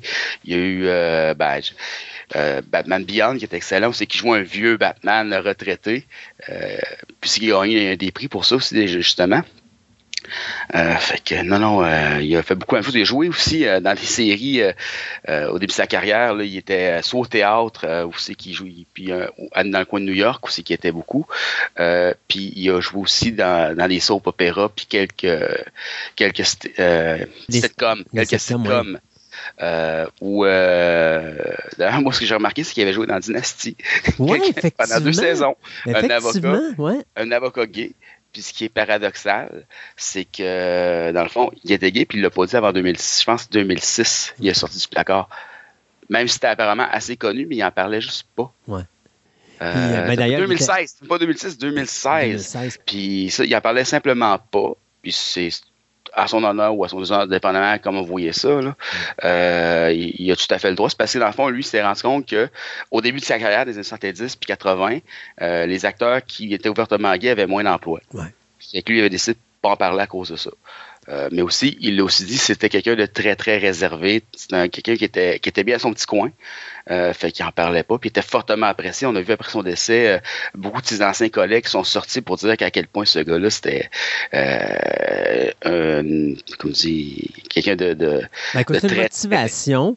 Puis pire que ça, moi je me rappelle, écoute, on, on le sait, là, on va le dire ici, là, la voix du Batman, c'était M. Conroy, mais la voix du Joker, c'était Mark Hamill. Mark Hamill avait été très, très touché par son décès. Exact. Et Mark Hamill disait, à chaque fois que j'étais down, à chaque fois que j'étais à terre, je faisais juste y parler puis je finissais la conversation, puis mon énergie était remontée au maximum.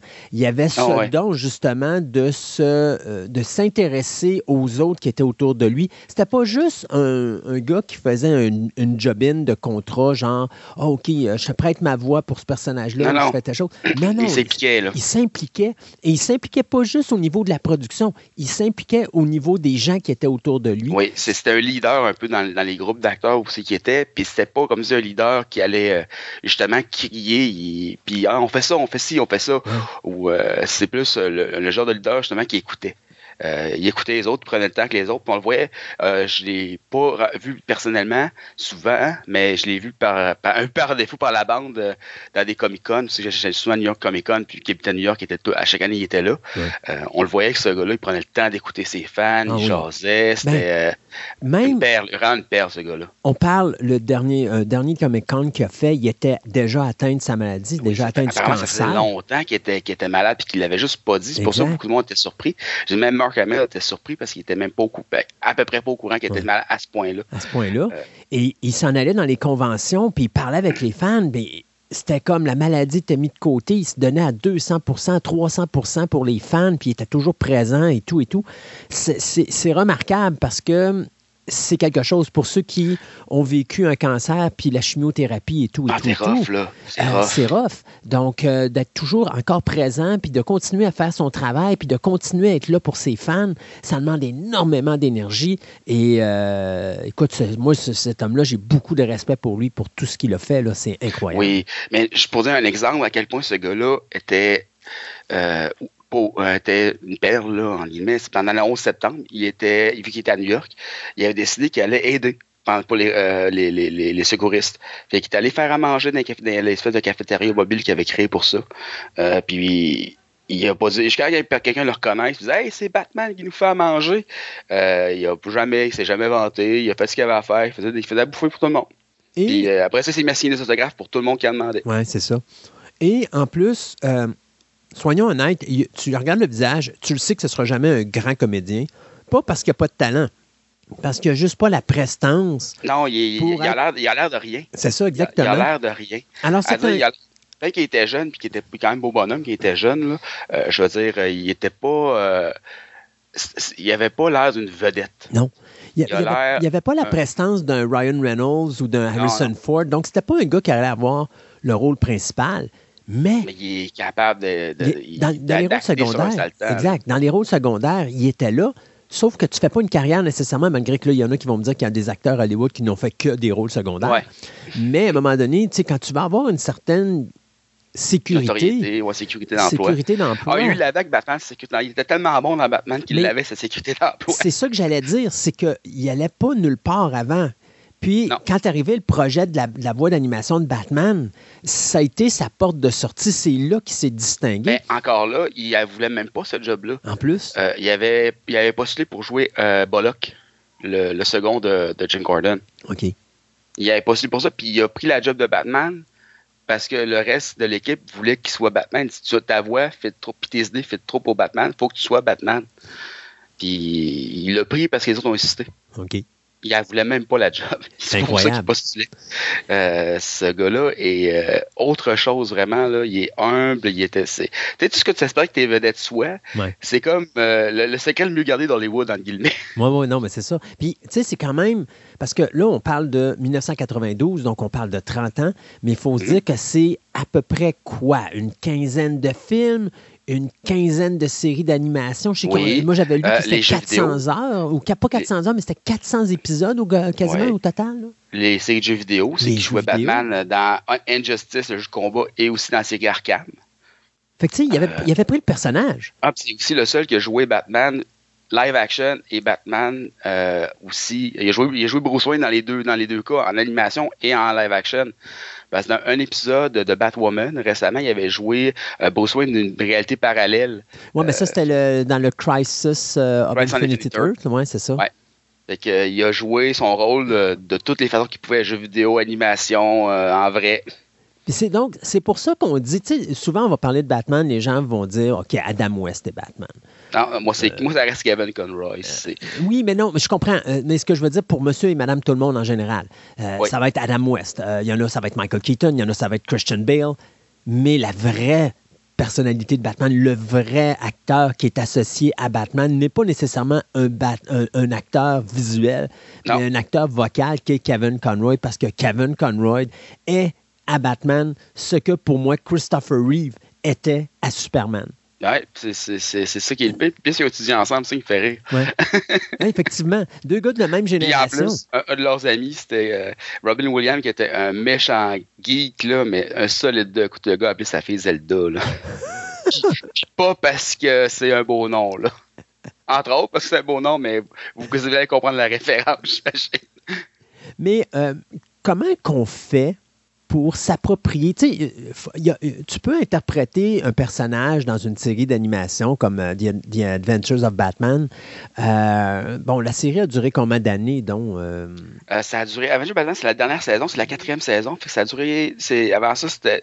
Tu avais New Adventures of Batman, Batman The Animated Series qui était trois saisons. Fait quatre saisons de ça une saison de Justice League ou deux, je pense, euh, une saison de Justice League Unlimited, une, une saison de Justice League Action, euh, plus les films. Plus les films, euh, plus les caméos dans Superman The Animated Series, euh, plus tous les autres caméos aussi que Batman apparaissait dans tous les films euh, de DC là, qui sortaient de, qui sortent depuis 2000 là, à pelleter. Il y en a fait quelques-uns. Il avait fait Hush, il avait fait Killing Joke, il avait fait, tu sais, il a repris son rôle dans celui de Harley Quinn parce qu'il était très très proche de l'Animated Series. il a repris souvent son rôle, mais comme on dit souvent, c'était le pour beaucoup de gens et pour DC, c'était le Batman définitif. Je veux dire, tellement bien fait sa job, son approche à, de Batman était tellement euh, on, the, spot. Là, je dirais, il était tellement dessus que c'est dur de voir quelqu'un qui pourrait reprendre sa job. C'est triste parce que ce gars-là, non seulement c'est une perle, mais c'est Batman. Ouais. Ouais, c'est Batman. Écoute, il a jamais joué le rôle. Trois, il a joué trois rôles en même temps dans, dans, une des séries. Il jouait Thomas Wayne, Bruce Wayne, puis un méchant Batman en même temps. fait qu'il se parlait lui-même dans, un épisode complet pendant, dans le boot. Là. Faut le faire. Là. Ouais. Moi, ce que j'aimais de lui, c'est quand il a pris le personnage de Batman pour les Lego. Les Lego oui, c'est vrai, il les a pris dans dans Lego Movie aussi. Il était tellement, tellement loufoque là-dedans parce que, tu sais, habituellement, tu es habitué d'avoir Batman sérieux, Bruce Wayne sérieux, tout ça.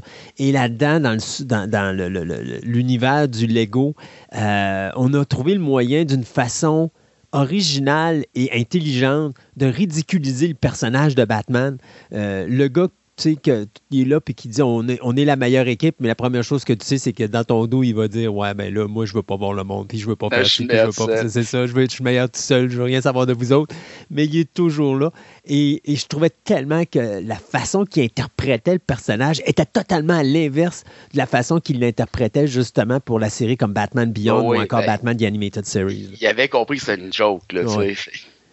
Mais non, puis son approche, c'était le fun parce que il, il l'a dit une fois, c'est parce que dans le, DC Comics, la, la, la comique a toujours dit, dans le fond, il a toujours le, le cas, c'est que dans Superman, Clark Kent est le vrai, Superman c'est le masque. Dans le cas de Batman, Batman c'est le vrai, Bruce Wayne c'est le masque.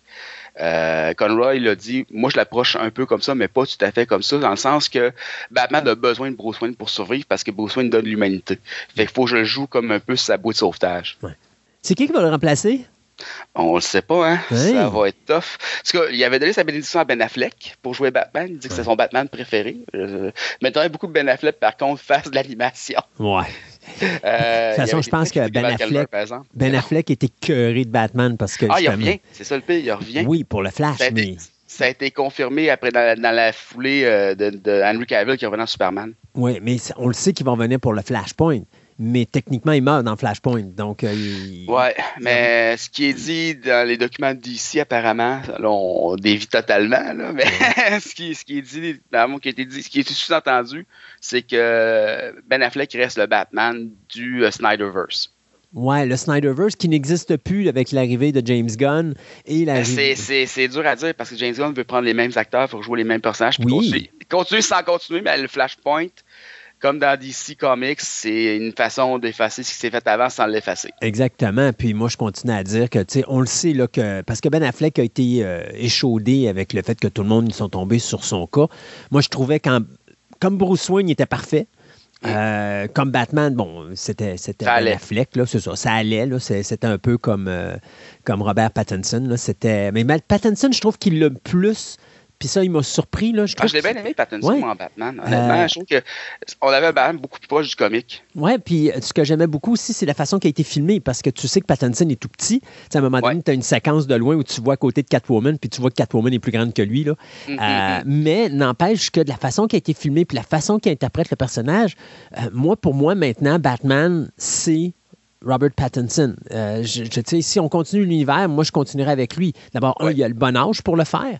Et puis, euh, tu sais, euh, avec le fait qu'on. Il a la bonne attitude aussi, si tu suis le, le comique un peu. Là, un peu la, comme on parle Conroy, la même attitude, où c'est que c'est deux personnages différents, même si Pattinson est plus dans la lignée de le, visage, c'est Batman, puis le, le, le, vrai, c'est Batman, le masque, c'est Bruce Wayne puis il met assez clair, là, euh, contrairement à d'autres qui essaient de balancer les deux rôles un peu. Là, ben, Keaton était le meilleur là-dedans, tant qu'à moi. Là. Keaton reste, tant qu'à moi, Batman live action. ben, ben, Keaton avait cette qualité, et c'est ce que j'aime de Keaton, c'est qu'il avait cette qualité d'aller plus loin que les autres acteurs ont été. C'est-à-dire, Bruce Wayne est un génie, juste d'avoir un verre dans les mains puis de le déposer quelque part, c'est tellement insignifiant pour lui qu'il va échapper le verre ou il va le mettre à un endroit. Puis si Alfred n'est pas là pour le rachapper, euh, oublie ça, le verre va tomber à terre puis il va se casser.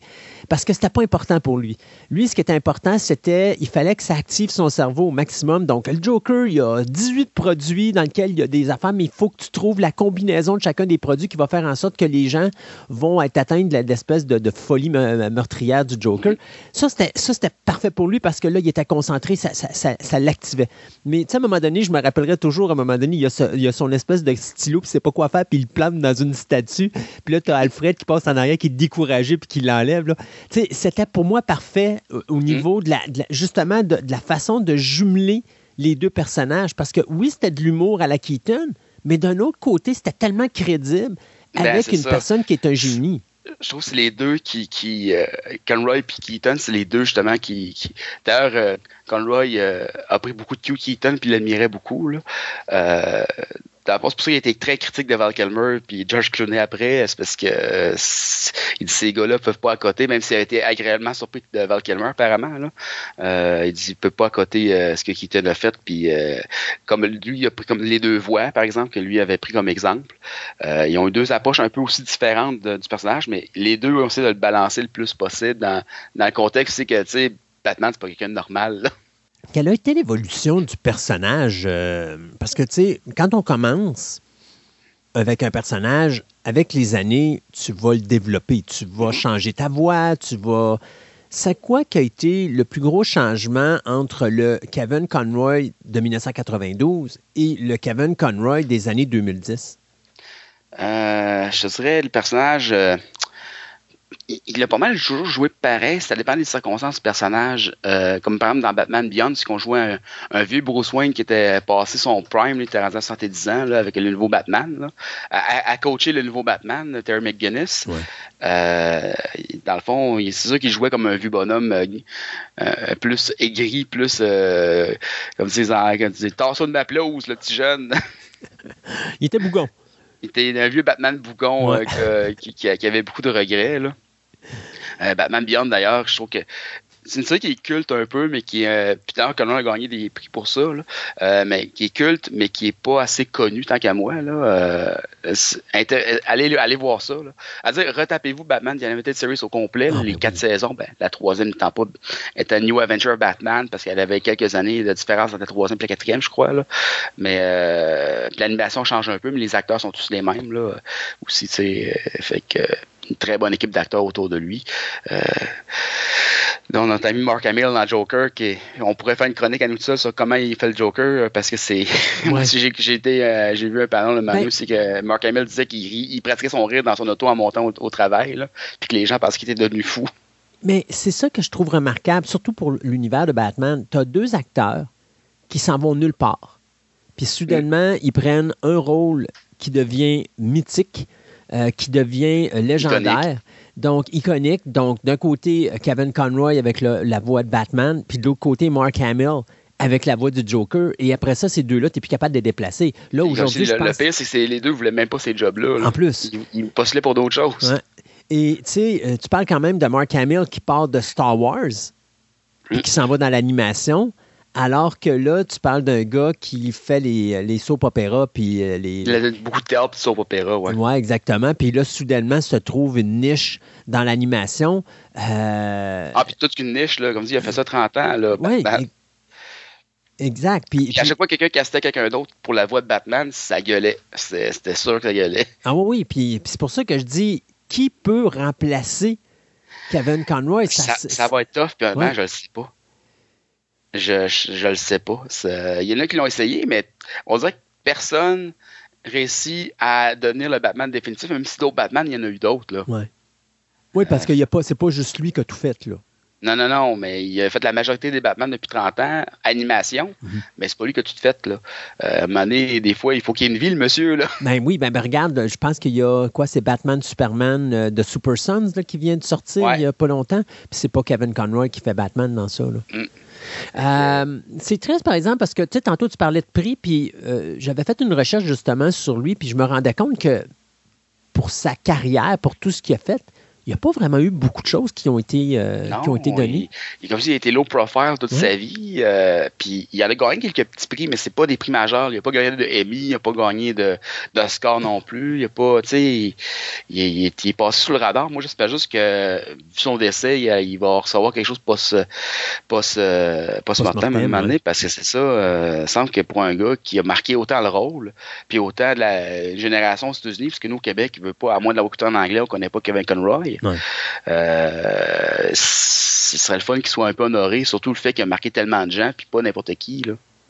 Qu'est-ce qui a été pour toi sa, sa prestation légendaire? Parce que tu as une carrière, mais il y a toujours quelque chose qui va ressortir dans ta carrière, un rôle qui a été vraiment prédominant. Euh, y en a-tu un qui t'a vraiment frappé face aux autres? Ben, moi, c'est, pour moi, c'est le Batman définitif. fait que ça va être dans Batman. C'est pas dans Dynasty, certain. Non, je comprends. mais dans l'univers de Batman, là. Euh, un, Masque de fantasme. Oui, hein, je pense que c'est ça aussi qui, qui l'a plus fait remarquer. Euh, parce que là, c'est que rends compte, oh, il est bon. Parce que euh, ça, c'était le premier film, je pense, avec Batman. Il était sorti au cinéma, puis il y avait beaucoup, beaucoup de publicité, là, contrairement aux trois autres qui ont suivi. Là. Euh, il a mis beaucoup d'argent sur ce film-là. Euh, la série animée avait vraiment beaucoup levé, mais je pense que ça a vraiment comme donné un second souffle à la série animée. Puis honnêtement, sa performance est, quelque chose dans ce film-là.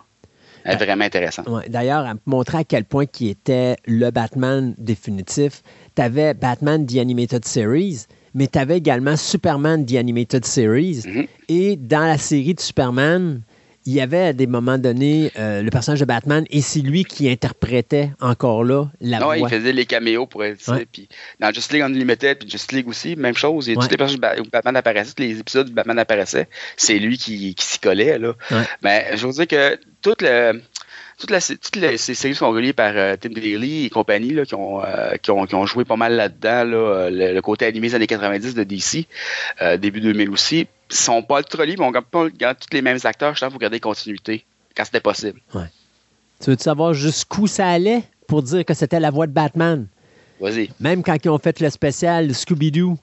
Oui. Et Batman, c'est lui qui faisait la voix de Batman. Tout à fait. Oh oui.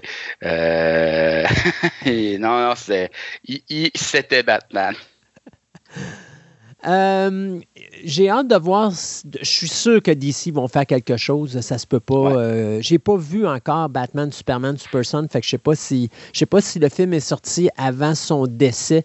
Euh, je pense que oui, donc il n'y aura pas de, de mémorabilia dessus. Là. Non, mais... trop. Comme dit, il n'avait pas dit à personne qui était malade, à part quelques personnes très proches de lui. Là, fait que... Oui, mais tu peux être certain que les gens Warner le savaient parce que quand tu embauches. Ah, on, on, on, le faire dire parce que je ne peux pas travailler, je suis comme en train de mourir. C'est ça. Puis, tu sais, veut, veut pas. Je pense que ses dernières prestations en tant que Batman, c'est pas mal 2018 ou 2019. Là. Euh, je suis pas sûr qu'après les années 2020, il a fait de quoi dans cet univers-là. Là. Euh, début 2020, il est encore actif un peu. Oui, là, mais je, pense, mais... je pense, comme voix de Batman, je pense que ça l'a arrêté vraiment. Ouais, ben, avec la 2018 pandémie, ou 2019, c'est là que ça s'est passé. Parce que oui, effectivement, avec la pandémie, lui, il, était il avait un cancer, donc il se battait contre ça, donc le, il était immunosupprimé. Il ne pouvait, pas, euh, pouvait pas justement jouer des rôles ou euh, même si c'était de l'animation, des choses comme ça, il y a toujours un, un risque. Alors, euh, moi, je sais que de mémoire, c'est 2018 ou 2019, là, sa dernière prestation en tant que Batman. Batman. C'est quand même un peu impliqué parce qu'il a fait des Comic-Con un peu après ça quand même, malgré tout. Oui. Euh, ce qui, dans son état, ça devait pas être la meilleure idée sur Terre, mais il l'a fait. Oui. Euh, parce qu'il voulait voir les fans. Euh, puis, tu sais, jusqu'en 2022, il avait fait quelque chose justement pour euh, DC Comic Pride Anthology, qui était un peu le, le comme je dis, une anthologie liée à la fierté gay. puis il avait écrit un petit quelque chose là-dedans, justement, euh, une histoire qui racontait sa vie euh, comme euh, homme gay dans l'industrie du cinéma, dans le fond, là, puis comment il avait découvert Batman, ça. Puis, il était quand même assez actif là-dedans parce qu'il a, il a quand même été très. sa carrière a quand même commencé dans, dans le coin de New York, dans le théâtre, là, où c'est que l'épidémie de sida frappait fort. là. Fait que dans ces époques-là, il était un peu activiste, mais sans dire qu'il était ouvertement gay. Il était activiste par rapport à ça un peu. Euh, on dit toujours en low profile parce que Kevin Conroy, c'est pas le gars qui levait le- un mot plus haut que l'autre. là. Ouais. Euh, à part Bitchy Val Kilmer, apparemment, mais ça. mais euh, non, non, euh, je veux dire, euh, c'est ça, c'est euh, vraiment. euh, je pense pas qu'on puisse dire grand chose de négatif sur Kevin Conroy, honnêtement. Ce Ouais. gars-là était euh, vraiment. une- pour l'avoir vu là, interagir avec des gens, il est vraiment une perle. Là. Je serais curieux de savoir ce que son frère fait dans la vie, parce qu'il a un frère, Tom Conroy, et il a une sœur qui s'appelait Trisha Conroy. Ouais, Euh, faut qu'il reprenne les rôles dans Batman, ils n'ont pas le choix. Oui, c'est ça. Mais il vient d'une famille de comédiens, lui, sa tante était une comédienne sur Broadway. OK. Sa tante paternelle, là, Ok. euh, travaillait, travaillait sur Broadway, justement. Là, euh, euh, c'est- je me suis- son nom m'échappe, mais elle, elle avait, elle gardait le nom de famille Conroy quand même, là, mais c'est ça. il- c'est une famille d'artistes. Parce que c'est ça, si Tom Conroy fait un petit peu d'acting, ça serait bien d'aller le chercher pour continuer, parce que normalement, entre deux frères, la voix devrait pas être très différente. Non, on devrait pas varier trop, trop. ben, on, on sait pas ce qu'il fait. Peut-être qu'il est ingénieur, ingénieur euh, en Ouais, c'est ça. euh, ça n'a aucun rapport pantoute. Là. Il il, est en- il met le micro, puis euh, Oui, c'est ça, exactement. I'm Batman. Alors, euh, Kevin Conroy, qui est décédé à l'hôpital Mount Sinai à New York d'un cancer des intestins le 10 novembre dernier à l'âge de 66 ans. C'est Warner Bros. qui l'ont annoncé euh, à travers un, un communiqué de presse. Euh, c'est triste comme nouvelle parce que c'est une... euh, Écoute, j'ai toujours dit que l'année 2022 avait été difficile pour Hollywood. On a perdu des gros canons. Ça, c'en est un autre gros morceau qui vient de partir. Ouais. Et euh, le pire, c'est que c'est un gros morceau qui vient de partir, mais il était encore jeune, à 66 ans. Donc Non, ça, c'est encore... très jeune. Là. Ouais. Puis c'est ça. Puis pire, comme dit, il, il était malade longtemps. Puis à part quelques personnes, c'était un secret très bien gardé. Ouais. Mais c'est un gars tellement privé que. Donc, euh, Cameron Regrettable. Ouais, regrettable. Et puis un autre de plus qui tombe. Et euh, je pense que pour ça, euh, je vais mettre la musique thème de la série Batman The Animated Series. Question de rendre hommage à M. Conroy. Et puis, euh, merci beaucoup, Julien, d'avoir pris le temps aujourd'hui de te joindre à nous. Dernière seconde pour nous parler de cet, cet individu qui a pris la place qu'il devait prendre, soit le personnage Le- de le rôle d'une Batman, vie. mais le rôle d'une vie, effectivement, c'est carrément ça. Hein? Il garde, c'est Ouais. quasiment 50% de son existence qui a été passée dans l'univers de Batman. Il a passé 30 ans là-dedans, ça faisait 30 ans cette année, euh, 30 ans au mois de septembre pour être plus précis. Ouais. Et tu vois, il est mort à 66 ans. Donc, c'est pratiquement 50 ans de sa vie qui a été passé avec euh, 50 ans. C'est 50% de sa vie qui a été passée euh, sur ce personnage-là. Donc, euh, un autre gros morceau qui nous quitte en euh, 2022. Fait que merci beaucoup, Julien. On se dit à une Merci à toi. prochaine. bye. bye. Bye.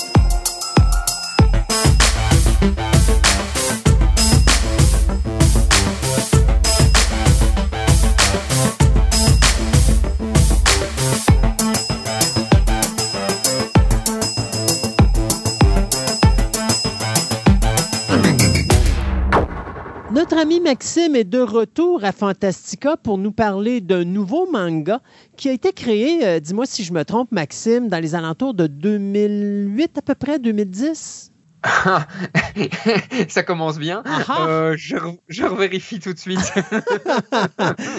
ça, tu vas découvrir à force de travailler avec moi, Fantastica. Je suis le genre de personne que normalement les chroniqueurs se préparent. Et là, je vais arriver avec la question qui va faire que, OK, on vient de passer trois heures à se préparer, puis là, ils viennent de tout foutre à terre en genre de 10 secondes. Non, mais il n'y a pas de souci. Donc, c'est bien 2008. C'est publié de 2008 à 2000. 12. OK, donc c'est un, c'est un manga qui est déjà terminé, qui était comme une genre de mini-série, c'est ça? C'est ça, donc il y a 20 tomes euh, qui, sont, euh, qui sont terminés, l'histoire est finie. OK. 20 tomes, on parle de... Un tome, c'est à peu près combien de pages? 100, entre 100 et 250 maximum, ça, dépend, ça dépend les tomes. OK. Donc... Disons qu'on lit un tome de manga en une, en une petite soirée, en faisant autre chose, euh, posé, ça passe très très bien. Qui, qui est déjà moins vite que quand tu lis un comic nord-américain que normalement, après trois minutes, tu as terminé. Oui, c'est ça. en, gros, un, tome, généralement, ça fait huit chapitres et un chapitre, ça fait euh, entre 20 et 30 pages. OK. Ça, moi si je me trompe, mais euh, parce qu'il me semble que Bakuman, à l'origine, ça me disait quelque chose. Ça se peut-tu que je l'ai déjà vu passer dans justement ce magazine-là qui s'appelle euh, Shonen Jump? Oui, il a été publié dans le Shonen Jump. Donc c'est un peu une particularité de, Bakuman, c'est qu'il est publié dans le Shonen Jump, mais que euh, au niveau de la thématique, on pourrait se dire qu'est-ce que ça fait dans le Weekly Shonen Jump Pour rappel, quand même, le Shonen Jump, c'est euh, le, magazine de référence pour le, le type de manga qu'on appelle shonen. Mhm. Et le shonen, en fait, c'est plutôt un manga euh, destiné aux garçons de 8 à 14 ans. Euh, enfin, après, ça peut être 7, ça peut être 15, on est bien d'accord, mais... Mhm c'est cette tranche d'âge-là, et qui est plutôt orientée sur l'action. Typiquement, les archétypes du shonen, c'est Dragon Ball Z, euh, Naruto, My Hero Academia pour l'instant. Ça, c'est du shonen. Donc là, Bakuman, c'est un shonen. Pardon? Pokémon doit pas être loin en arrière? Ouais, Pokémon euh, doit pas être loin, euh, doit pas être loin derrière. Et donc Bakuman est dans, cette catégorie-là. Il a été publié pendant presque 4 ans dans, dans, ce magazine. Mais voilà, on va le voir très très vite, l'histoire que raconte Bakuman est un petit peu particulière. Euh, avant qu'on commence avec ça, euh, juste peut-être pour que les auditeurs euh, visualisent ce que c'est, dis-moi, Shonen Jump, ça ressemble un peu au magazine Tintin de l'époque, Pif Gadget ou encore Pilote. Ben, C'est-tu Pilote qui faisait quelque chose dans... Oh non, c'était Spirou. Il y avait le magazine Spirou où est-ce qu'on passait justement plein de bandes dessinées de différents auteurs et tout ça. C'est ça. C'est un peu cette idée-là, mais en beaucoup plus gros. Ce que je veux dire par là, c'est qu'en moyenne, dans le jump, vous avez en, allez, je dirais, 10 euh, ou 15 séries différentes, chacune proposant un chapitre par semaine de, euh, comment, d'une vingtaine de pages. entre 20 et 30, pages. Donc on a une belle petite brique. Il hein. mhm. euh, faut savoir aussi que les, les, Japonais sont friands de produits dérivés, donc il n'est pas rare que un manga euh, devienne un jeu vidéo, euh, que ça devienne une pièce de théâtre, euh, etc. Il y a énormément ça dans le monde japonais. Et donc, il y a aussi plein de pubs sur les produits dérivés, en fait. Quand on crée un animé comme Bakuman, parce que, dis-moi si je me trompe, mais quand tu sors un Shonen Jump, ça sort à toutes les semaines. Oui, c'est ça. Est-ce qu'ils ont déjà terminé la production de leur manga avant de le diffuser ou ils l'écrivent? Parce que là, c'est beaucoup de pression écrire ça à la semaine. En, fait, ce qui se passe, hein, mais, alors, c'est un peu particulier parce que euh, la réponse que je vais te donner est donnée dans le manga. Donc, si tu veux, parlons de l'histoire du manga pour comprendre, et après, je réponds tout de suite à ta question. Donc, en fait, Bakuman raconte l'histoire de deux collégiens qui, ensemble, un au dessin et l'autre euh, au scénario, ouais, vont décider de devenir mangaka. Mangaka, c'est la personne qui décide des mangas. Et donc, en fait, on va vivre avec eux toute leur histoire jusqu'au moment où ils deviennent reconnus en tant que mangaka, une dizaine d'années plus tard. Hein. Donc l'histoire s'étale sur dix ans, euh, même s'il y a une grande éclipse euh, à un moment donné. Ce que j'appelle une éclipse, c'est un saut temporel. Hein. Donc on va vraiment découvrir les coulisses du monde du manga. C'est ce que raconte Bakuman. Et, c'est assez dingue parce que euh, c'est une, chouette mise en abîme. On en parlera plutôt à la fin du podcast si tu veux bien. Parce que cette mise en abîme pose quand même une question. C'est euh, est-ce qu'elle est réellement objective ou pas? Puisque les auteurs du manga qui sont publiés dans le Shonen Jump parlent a priori de leur quotidien, mais est-ce qu'ils peuvent le faire comme ils veulent, comme ils sont publiés dans le Shonen Jump? Je sais pas si tu arrives à me suivre. Ouais, ouais, Et donc, euh, comment ça fonctionne un, manga? Donc, en fait, quand ils sont publiés, ils doivent écrire un chapitre par semaine. Alors, bien entendu, parfois, ils prennent un petit peu de l'avance. Ils font peut-être deux, trois chapitres. Mais, mais, ils ne peuvent pas trop prendre d'avance, tout simplement parce que leur chapitre dans le Shonen Jump va être évalué par les lecteurs. Les lecteurs vont voter pour leurs trois chapitres préférés de la semaine.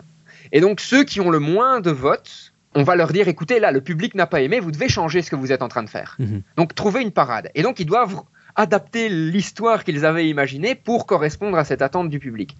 Euh, donc, ils ne peuvent pas euh, prendre de l'avance trop. Généralement, ce qui se passe, c'est que quand un, manga commence à être publié, les 4, 5 ou 6 premiers chapitres sont déjà faits. Et après, c'est en fonction des votes du public. Et alors, ce qui est aussi un petit peu euh, trash, je trouve, mais ça fonctionne depuis des années comme ça chez eux, c'est que l'ordre des mangas dans, euh, dans le Jump est lié au vote. Et donc, on sait que dans le Jump euh, de la semaine d'après, celui qui sera premier, c'est celui qui a eu le plus de votes, celui qui est dernier est celui qui a eu le moins de votes. Ah, c'est le fun. Ça. Ben, ça permet au moins, non seulement aux créateurs, mais aussi euh, aux lecteurs de savoir où, les votes ont été placés.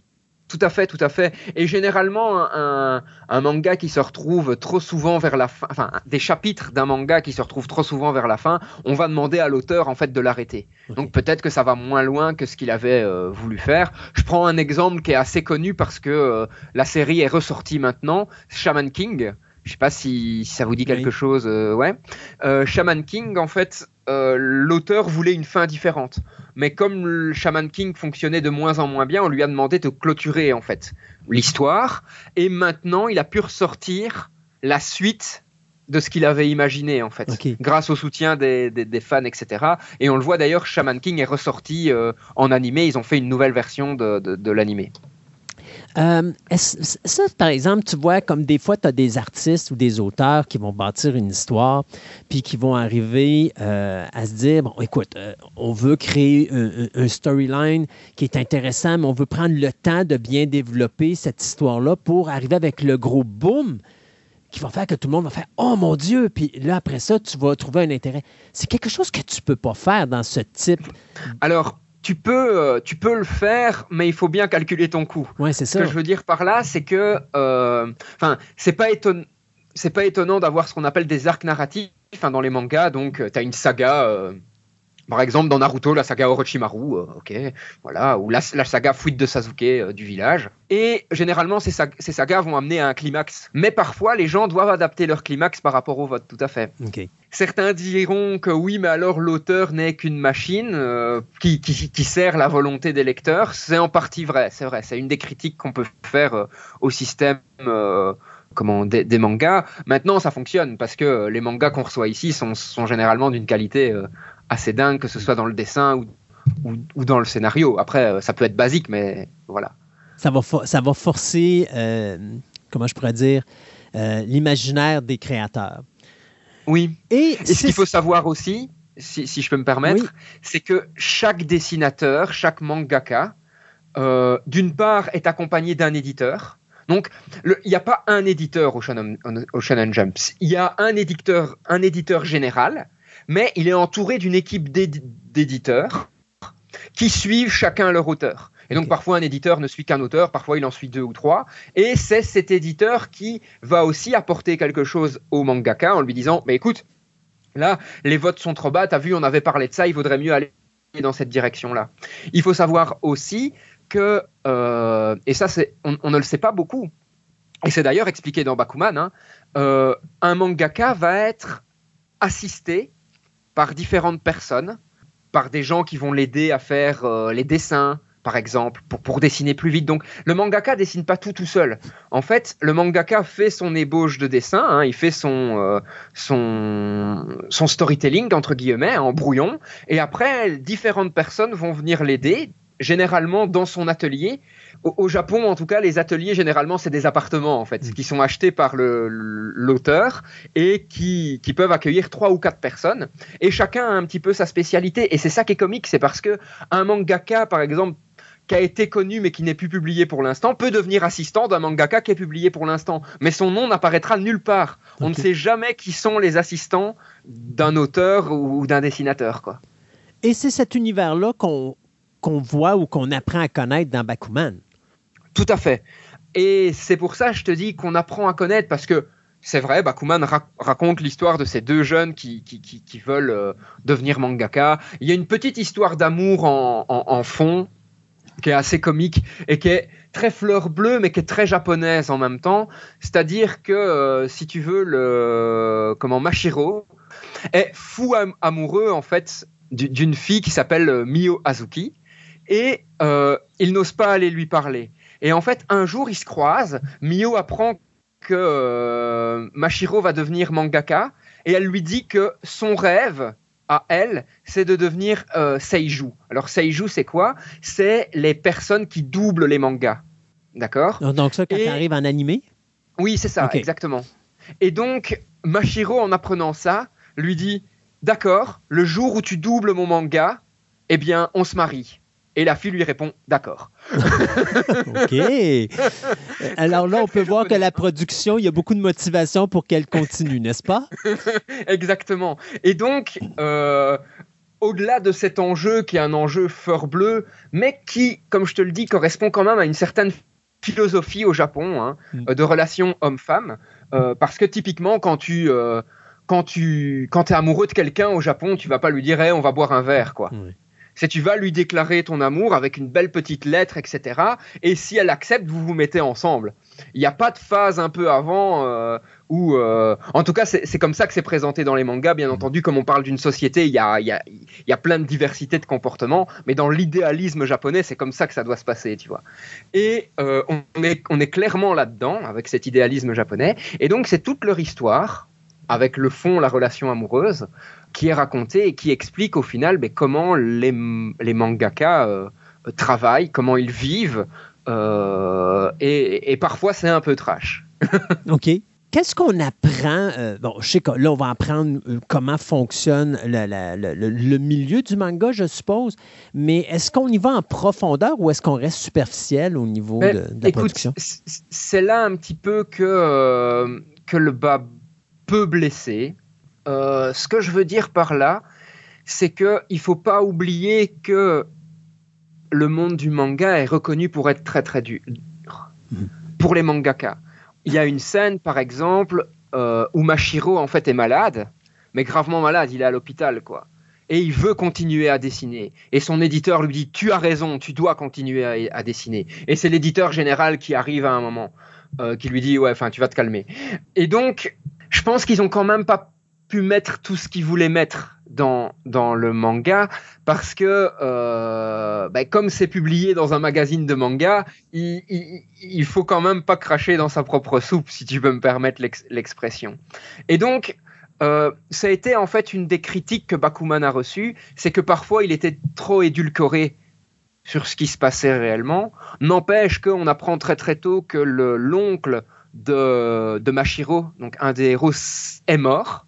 Alors, tout le long du manga, on ne sait pas s'il il s'est suicidé parce que sa série a dû s'arrêter, donc parce que l'éditeur trouvait qu'elle ne fonctionnait plus, ou si il, il, a voulu tellement se dépasser pour continuer sa série qu'il est mort de fatigue. On a toujours le doute qui plane, tu vois. Mais d'une certaine façon, ils, transmettent ce message de ben regardez, là vous avez un auteur de manga qui, qui est mort parce que euh, euh, ben, il a tout donné et, et on ne sait pas trop ce qui s'est passé on, sait aussi que les, auteurs, ben, ils ont pratiquement pas de vie en fait, hein, parce qu'ils dessinent, puis euh, euh, ben, ils remettent leur page et ils doivent déjà recommencer à dessiner le chapitre suivant. Il y a des exceptions à ça, par exemple le gars de One Piece, hein, Oda, lui, euh, ben, One Piece fonctionne tellement bien qu'il peut dire bah, je prends une semaine de pause ici, donc One Piece ne sort pas un chapitre par semaine. Mais voilà, le, manga parle un petit peu superficiellement, je pense, de, ça. Pour ceux qui ne connaissent pas du tout le monde des mangaka et comment ça fonctionne, on apprend plein de chouettes choses. Hein. Ce classement, comme je disais, dans le magazine des chapitres par rapport au nombre de votes, euh, comment se passent les réunions éditoriales, euh, quel est le rôle de l'éditeur par rapport à l'auteur, euh, comment des auteurs postulent, hein. parce qu'en fait, il faut savoir que n'importe qui peut se présenter au Shonen Jump, leur remettre des dessins et être pris si, si ça semble intéressant, tu vois. D'ailleurs, il y a un Français qui l'a fait, et qui a été publié, je pense qu'il l'est même encore, c'est pas encore, c'est pas encore fini, qui est publié dans le Shonen Jump. Donc ils ont vraiment cette ouverture de OK, on accepte n'importe quoi, mais une fois que vous êtes rentré dans le système, il faut respecter le système et ça, c'est un peu rock'n'roll. quoi. C'est ça. Donc, c'est ce qu'on voit à travers euh, ce, ce, manga, que comme tu disais, il a duré 20 euh, tomes, c'est ça? C'est ça, 20 tomes. Donc, sur une période de 4 ans? Ouais. On a eu, je crois, dis-moi si je me trompe, mais je pense qu'il y a un animé qui a été fait de Bakuman aussi. Alors, ben, généralement, quand une série marche bien, elle est adaptée en animé, en fait. Hein. Donc, euh, c'est pas rare, en tout cas au niveau du Shonen Jump, parce qu'il faut bien être conscient que le Shonen Jump, c'est le magazine le plus connu chez nous, peut-être chez vous aussi, mais c'est loin d'être le seul magazine de manga au Japon. Mais en règle générale, chez Shonen Jump, quand une série fonctionne, euh, il, l'adapte en, manga, euh, en animé, pardon.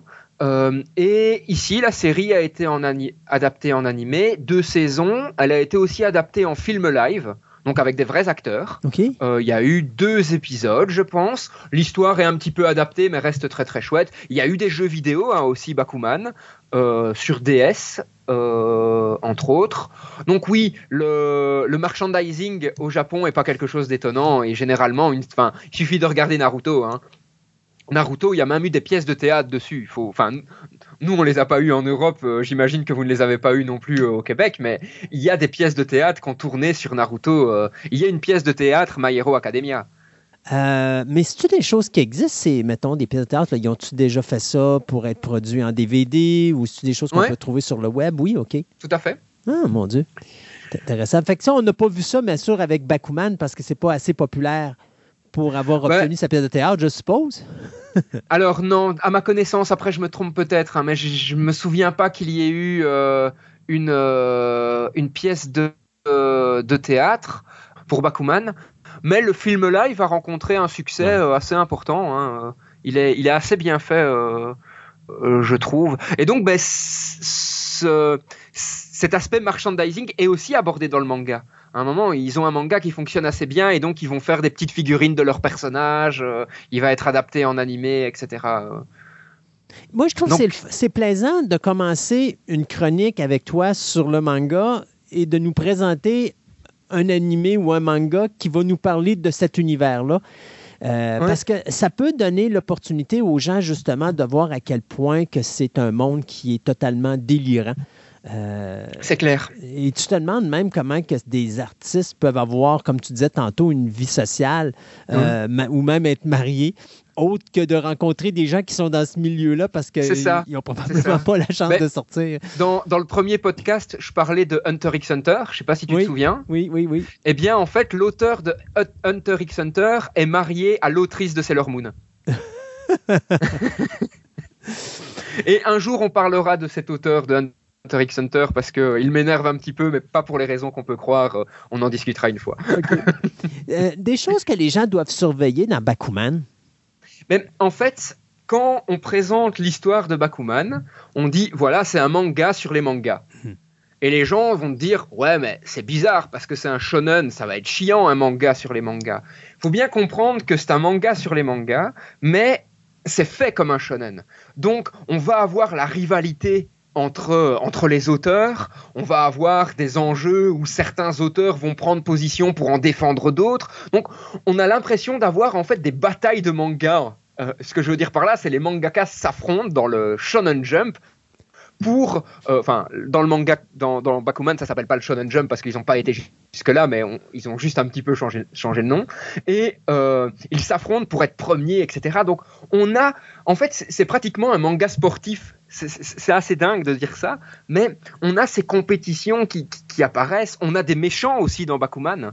Donc il y a un moment un auteur qui apparaît et qui lui ne veut pas respecter les règles, donc il essaie de les contourner pour, euh, pour battre les auteurs euh, au classement. Enfin voilà, il y a vraiment une mécanique typique au shonen, et en fait tout en apprenant des choses sur les mangas et sur comment fonctionne le monde de l'édition dans, dans les mangas, on se fait happer par le récit et euh, nous aussi on prend position en disant ah ouais mais non moi euh, si j'étais dans l'histoire je tiendrais avec lui euh, c'est pas juste ce qui se passe enfin voilà. Ça reste un shonen donc ne vous étonnez pas d'être pris dans le récit comme vous pouvez être pris dans le récit de My Hero Academia ou de Naruto en fait. C'est normal ils l'ont écrit comme ça. Et c'est un point dont on n'a pas encore parlé. C'est qui a écrit ça? Et qui a écrit ça? Donc c'est euh, les, deux auteurs, et c'est ça qui est déjà le premier, premier, premier élément pour moi intéressant, c'est qu'on a un duo d'auteurs. On n'a pas un seul auteur derrière Bakuman, euh, on a un dessinateur et on a un scénariste, un peu comme dans Bakuman en fait. C'est ça qui est aussi intéressant. Beaucoup de questions euh, ont été posées dans ce sens, à se demander si en fait les deux auteurs ne parlaient pas d'eux dans, dans le manga. Alors, le premier, donc l'auteur, donc le scénariste, c'est Tsugumi Oba, et le dessinateur, c'est Takeshi Obata. Alors, je vais commencer par Takeshi Obata parce que c'est le plus simple. Euh, Takeshi Obata, le dessinateur, il a travaillé sur euh, Ikaru no Go. Je ne sais pas si vous connaissez la série euh, au Québec. Ikaru no Go, c'est un manga et il y a eu aussi un animé sur le jeu de Go. Et là encore, c'est un shonen. Hein. Donc, enfin euh, le combat de Go devient prétexte, euh, enfin le jeu de Go devient prétexte à des combats psychologiques, euh, etc. Donc hyper intéressant. Moi, c'est une série que j'adore. Et ensuite, il s'est associé avec Tsugumi Oba pour dessiner l'œuvre très connue qu'on appelle Death Note. Ouais, moi je me rappelle de son nom pour ça. Voilà. Tout à fait. Et donc ça, ben, aussi, on peut se dire, ben, c'est quand même assez étonnant que les gars qui ont fait Death Note, enfin Death Note, enchaînent parce que c'est leur, leur manga juste après avec Bakuman. Euh, mais ça vous donne une, je vais dire, une approximation de la qualité du récit. Moi, Death Note, enfin, je veux dire, c'est complètement dingue comme, euh, comme histoire. Et, voilà. je, me, rappelle, excuse-moi de te couper, mais je me rappelle, en début de chronique, je te parlais justement de, de, ces auteurs qui, tu sais, si mettons, à cause du milieu très compétitif du manga, que si un auteur voulait faire quelque chose de plus, plus relaxant, de plus tranquille, pour arriver avec un punch, pour accrocher son monde et prendre le temps de développer son histoire, que c'était compliqué. Est-ce que des fois, des artistes comme Obata peuvent dire, OK, j'ai deux histoires devant moi, j'ai Bakuman et j'ai Death Note, Death Note, c'est à peu près sûr que ça risque de pogner plus que Bakuman, bien que Bakuman a été conçu bien avant. Est-ce que des fois, ils peuvent faire ça?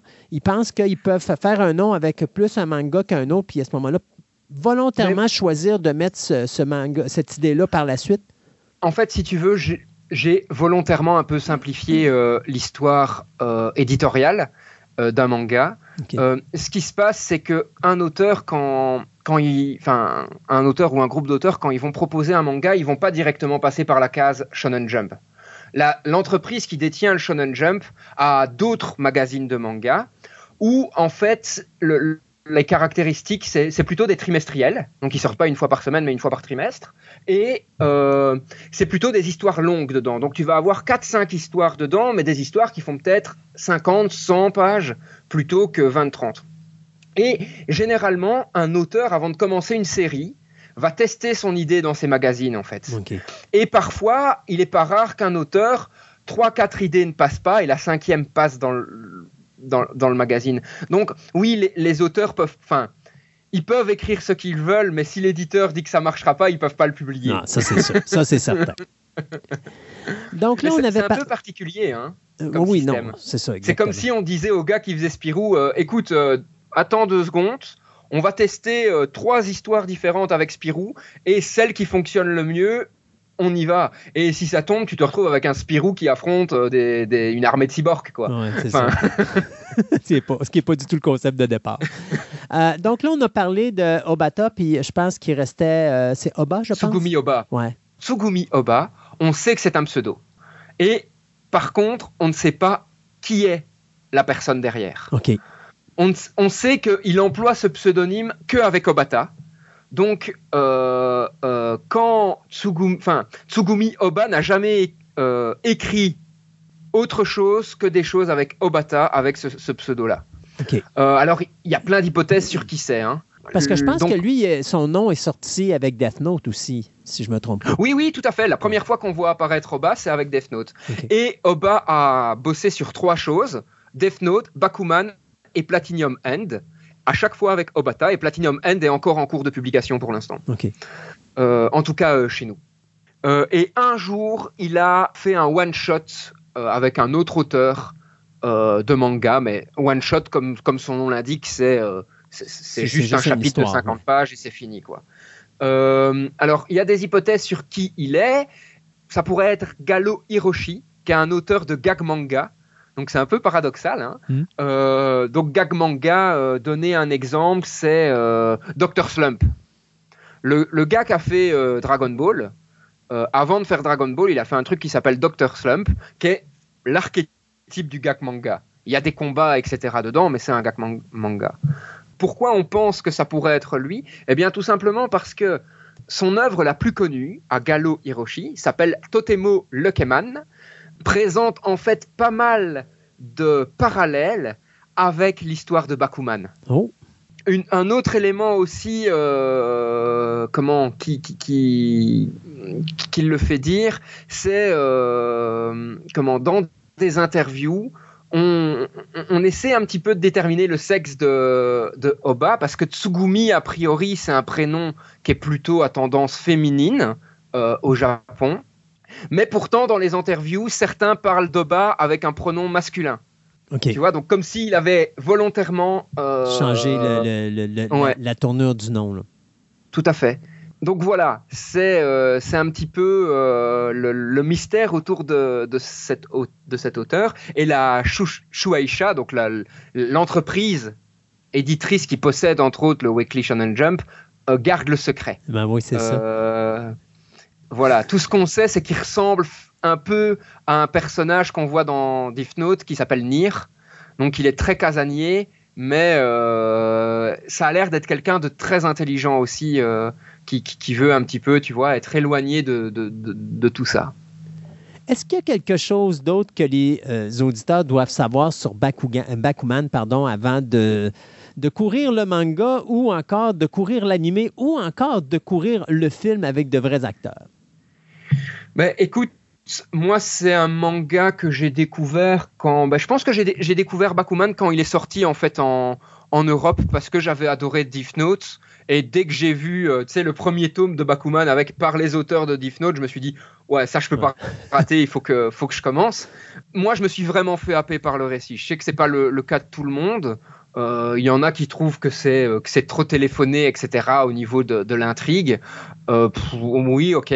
Mais moi, je trouve que le, récit nous nous prend vraiment par la main et nous emmène où il veut nous emmener. Et j'ai pris énormément, énormément de, plaisir à, à lire. Alors voilà, faut bien comprendre qu'il va se passer plein de choses hein, dans ce manga au cours des 20 tomes. Comme je le disais, il va y avoir des affrontements entre mangaka, des gens qui sont pas d'accord, des, des, euh, euh, des, confrontations d'idées avec les éditeurs. Enfin, on va vraiment avoir plein plein de choses euh, hyper intéressantes. Et ce qui est génial aussi, je trouve, il faut bien comprendre que comme c'est un manga sur les mangas, il a fallu inventer des mangas dans l'histoire pour, raconter des choses. Et les, deux auteurs ont imaginé entre 30 et 40 mangas fictifs. Et parfois, dans les pages de Bakuman, on a des pages entières de ces mangas fictifs. On a euh, les, drafts, hein, donc les, premiers dessins euh, qui racontent, etc. Enfin, la quantité d'idées là-dedans est énorme. Après, il faut aussi être conscient que c'est je vais employer le terme verbeux, mais je ne sais pas si c'est le bon mot. C'est assez verbeux. Ce que je veux dire par là, c'est qu'il y a parfois beaucoup de lignes à lire. Vraiment beaucoup. Mais quand tu prends un truc comme One Piece, il y a des chapitres, euh, en termes de, quantité à lire, c'est aussi énorme. Donc pour moi, ça, ça, veut, ça veut rien dire. Euh, mais par contre, le dessin, ben, le dessin est juste génial. Hein. Donc je trouve que le dessin se combine toujours bien avec, avec ce, qui est, euh, ce qui est raconté. Et c'est plus quelque chose qui est dans notre réalité que quelque chose qui est fantaisiste. Donc, c'est un petit peu normal qu'on ait beaucoup plus de texte dans un manga de ce style-là que euh, si on avait été dans quelque chose d'un petit peu plus, euh, je te dirais, euh, intersidéral. Si tu veux, le manga est, est classé dans une catégorie qu'on appelle le neketsu. Le, neketsu, en fait, c'est une catégorie de manga qui fait l'éloge de la compétition. Ce que je veux dire par là, c'est la compétition est une bonne chose, elle est stimulante, elle apporte. Les mangaka par là vont se dépasser, tu vois. Mm il, y a énormément de neketsu euh, en catégorie sport hein, dans les mangas. Euh. la compétition chez, chez, le japonais est quelque chose d'ancré euh, assez tôt chez lui. Et donc, il, fait partie de cette catégorie-là. Et comme c'est un manga sur la compétition, ben, tu vas avoir tous les mécanismes de la compétition qui vont se mettre en place avec euh, bah, le héros, avec le concurrent du héros, avec le méchant mais qui est quand même bon, mais qu'on comprend ce qu'il veut faire, mais on se dit quand même que c'est mal. Enfin voilà, tu vois, tu vas avoir tous ces stéréotypes là qui vont intervenir et qui vont faire que le récit, euh, pour moi, il est quand même assez riche en, rebondissements, même si euh, certains rebondissements sont prévisibles. Bakuman, donc 20 tomes. On a un animé, tu m'as dit, de deux saisons, je crois. il me semble. Hein, c'est ça, deux saisons. Et puis, tu m'avais parlé de, également d'un film qui avait été fait. Euh, même, tu vois, de l'animé ici, tu eh ben, vois, il y a même trois, saisons. en fait. c'est ça que je, je suis en train de vérifier. Il y a trois saisons d'anime et il y a un, comment, euh, un, film. en deux parties. Donc, pour la série d'animation, c'est trois saisons de 25 épisodes chacune, donc c'est 75 épisodes. Euh, Par rapport à One Piece, c'est pas grand-chose. Non, effectivement, ça c'est certain. Euh, mais j'allais dire, on a un début puis on a une fin, je suppose, et avec l'animé et avec le manga. Oui, c'est ça, tout à fait. Tout a été correctement adapté. Euh, donc euh, le manga se termine. le comment? Le l'animé se termine au même niveau que, que, le manga. Ce qui est intéressant dans l'animé, quand même, c'est que ben, là aussi on voit en animation, enfin on voit les planches dessiné fictivement dans le manga en animation, donc c'est intéressant. Mais on voit aussi les adaptations en dessin animé de ces, de ces mangas. Et donc, euh, on a des bandes originales fictives qui ont été réalisées pour accompagner ces mangas fictifs. Hein. Je trouve ça complètement Ouais, ouais, je trouve le ça complètement génial. Le concept est vraiment très intéressant d'ailleurs. Euh, surprenant que personne n'y ait pensé avant. Mais c'est toujours comme ça. Des fois, tu as des bonnes idées, puis le monde se dit Oh, ça marchera jamais. Il faut juste trouver la bonne personne qui va faire ce type de projet-là et de le faire d'une bonne façon. Enfin, c'est ça qui est génial. Sur, sur la page Wikipédia, tu peux avoir le détail de, de tous les mangas fictifs qui ont été imaginés pour le manga. Et euh, pour l'animé, tu peux aussi avoir. Euh, la liste des chansons fictives qui ont été utilisées, mais qui, elles, ont été réalisées par euh, des vrais artistes japonais qui, viennent euh, faire des chansons, quoi. Bakuman, donc quelque chose aux, euh, auditeurs à apprendre et à connaître. merci beaucoup, Maxime. Et ben, merci à toi. Hein. On se dit à la prochaine fois pour une autre chronique extraordinaire de manga et d'animé japonais.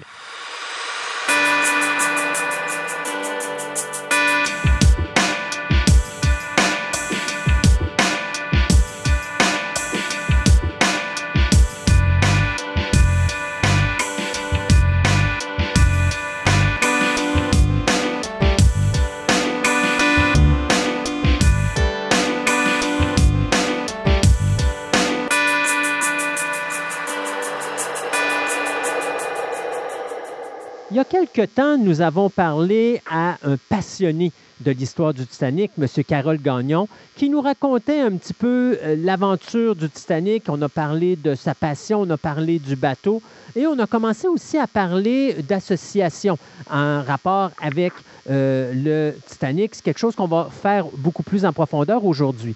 Mais un autre événement qu'on va toucher également, c'est la rencontre de M. Gagnon avec la dernière survivante du Titanic, soit Madame Milvinodine, qui malheureusement est décédée, euh, si je ne me trompe pas, dans les alentours de l'année 2009, euh, si, euh, si mes souvenirs sont exacts. Donc, Carole, bonjour et bienvenue de retour à Fantastica. Merci beaucoup, euh, Christophe, pour euh, votre, euh, votre sollicitation super face à cet intérêt-là qui, m'intéresse beaucoup que de savoir qu'il y a des gens encore qui pourraient être intéressés par cette tragédie-là qui a marqué en plusieurs générations. Bien, le Titanic comme tel est probablement une des catastrophes je dirais, les plus marquantes de l'histoire de la race humaine. Euh, on parle de, catastrophes au niveau des moyens de transport. Et, je pense que ça touche beaucoup le Canada parce que, comme on expliquait, dans la nuit du 14 au 15 avril 1912, ce bateau-là ou ce paquebot-là euh, a coulé au large des côtes de Terre-Neuve. Donc, ça touche le Canada beaucoup plus également à cause que cet événement-là s'est passé dans notre cour arrière. Euh, et il y a également le fait que il y a des choses tellement incroyables et importantes qu'il est, qui est important de souligner, notamment quelque chose qu'on a parlé en fin de chronique lorsqu'on disait que probablement que les dommages des gens qui sont décédés dans le Titanic ne sont pas nécessairement ceux qui sont les plus à souligner, mais plutôt tous les dommages qui ont été commis euh, pour les survivants qui, eux, ont dû vivre avec euh, le, deuil de ces gens-là et aussi de se demander pourquoi moi et pourquoi pas eux. Et également cette situation où des proches de ces survivants-là euh, disaient exactement la même question. Pourquoi vous, pourquoi pas nous? Donc, ces gens-là qui ont été qui ont subi ou qui ont vécu un traumatisme n'avaient pas nécessairement l'aide que quelqu'un aujourd'hui pourrait obtenir avec un psychologue ou un psychiatre, parce que dans les années 1910, c'était pas monnaie courante, les psychologues et les psychiatres. Donc, on va parler euh, d'une association qui est le Titanic Historical Society. Puis je veux qu'on commence avec ça parce que c'est grâce à cette association-là que vous allez faire la rencontre de Mme Dean. Effectivement, euh, c'est que cette association-là était venue en 1999 au Château Frontenac sur le Queen Elizabeth II euh, soit dit en passant, ressemble beaucoup au Titanic au niveau des dimensions. Et puis Milvina Dean était avec eux. Eux autres, ils venaient au château, pas pour le Titanic, ils venaient pour une rencontre avec des gens euh, avec lesquels ils avaient communiqué. Euh, pour parler de la de, de l'Empress of Ireland qui a coulé euh, à Pointe-au-Père, parce que même si euh, la Titanic Historical Society, leur, leur, leur but principal, c'est de conserver la mémoire du Titanic, mais ils, eux autres aussi sont euh, de, du même avis que moi qu'il est important de parler de la catastrophe de l'Empress of Ireland qui a coulé euh, en mai 1914 et puis qui a été euh, mis euh, aux oubliettes un peu à cause de la Première Guerre mondiale. Donc, eux autres, ils étaient venus pour parler de l'Empress of Ireland, mais par contre, Milvina servait de porte-étendard à notre association. Partout ce que notre association euh, passait, à différents endroits aux États-Unis ou dans le monde, était avec eux. Alors donc, était présente euh, lors de cette fameuse soirée. Milvina, d'ailleurs, paraissait pas du tout son âge. Elle avait un beau tailleur noir, les cheveux argentés, elle avait des grandes lunettes. et puis, elle était vraiment, vraiment une une personne exceptionnelle. Alors, elle a, assisté à cette euh, réunion-là. Euh, ils ont montré des photos, des diapositives, euh, des films sur la catastrophe. Alors, eux autres, c'était pour sensibiliser les gens à la tragédie de l'Empress of Ireland parce qu'eux autres aussi, et comme je disais tout à l'heure, tenaient à ce que ce soit conservé dans la mémoire du public et c'est qu'ils ont sorti un volume, justement, mon association Titanic Historical Society, sur cette catastrophe-là. Alors donc, c'est pour dire qu'ils étaient quand même sensibles à conserver la mémoire de l'âme presse comme celle du Titanic, parce que ça prend des associations importantes afin de faire connaître une association, euh, de faire connaître une tragédie qui a été mis euh, aux oubliettes. Alors, euh, parce qu'il y a eu quand même au-dessus de 1000 morts, et puis ça s'est passé encore une fois en pleine nuit euh, dans, le, dans le fleuve Saint-Laurent, et puis ça a été une épreuve très difficile pour, pour, les, pour les gens qui ont eu à vivre la catastrophe, mais encore une fois, pour ceux qui ont survécu aussi en pleine nuit, parce qu'il y a eu quand même aussi un traumatisme des survivants de l'Empress. Avant qu'on embarque sur votre rencontre, j'aimerais ça quand même qu'on en parle de l'histoire de votre association, soit justement le Titanic Historical Society. Euh, ça a été fondé euh, en 1963 par euh, M. Édouard Camouda. M. Camouda, très, très, très jeune, il a, il a été sensibilisé à cette tragédie-là. Il a vu des, euh, des films, euh, il, a eu, il, a côtoyé des auteurs aussi, comme Walter Law, qui a fait La nuit du Titanic, le, le livre, avant de devenir le film. Très jeune, lui et sa femme ont été sensibilisés à cette catastrophe-là. Alors, il, il a fait des, des, recherches et puis finalement, il s'est aperçu qu'il pouvait faire quelque chose. Il pouvait faire connaître l'organisation au monde entier.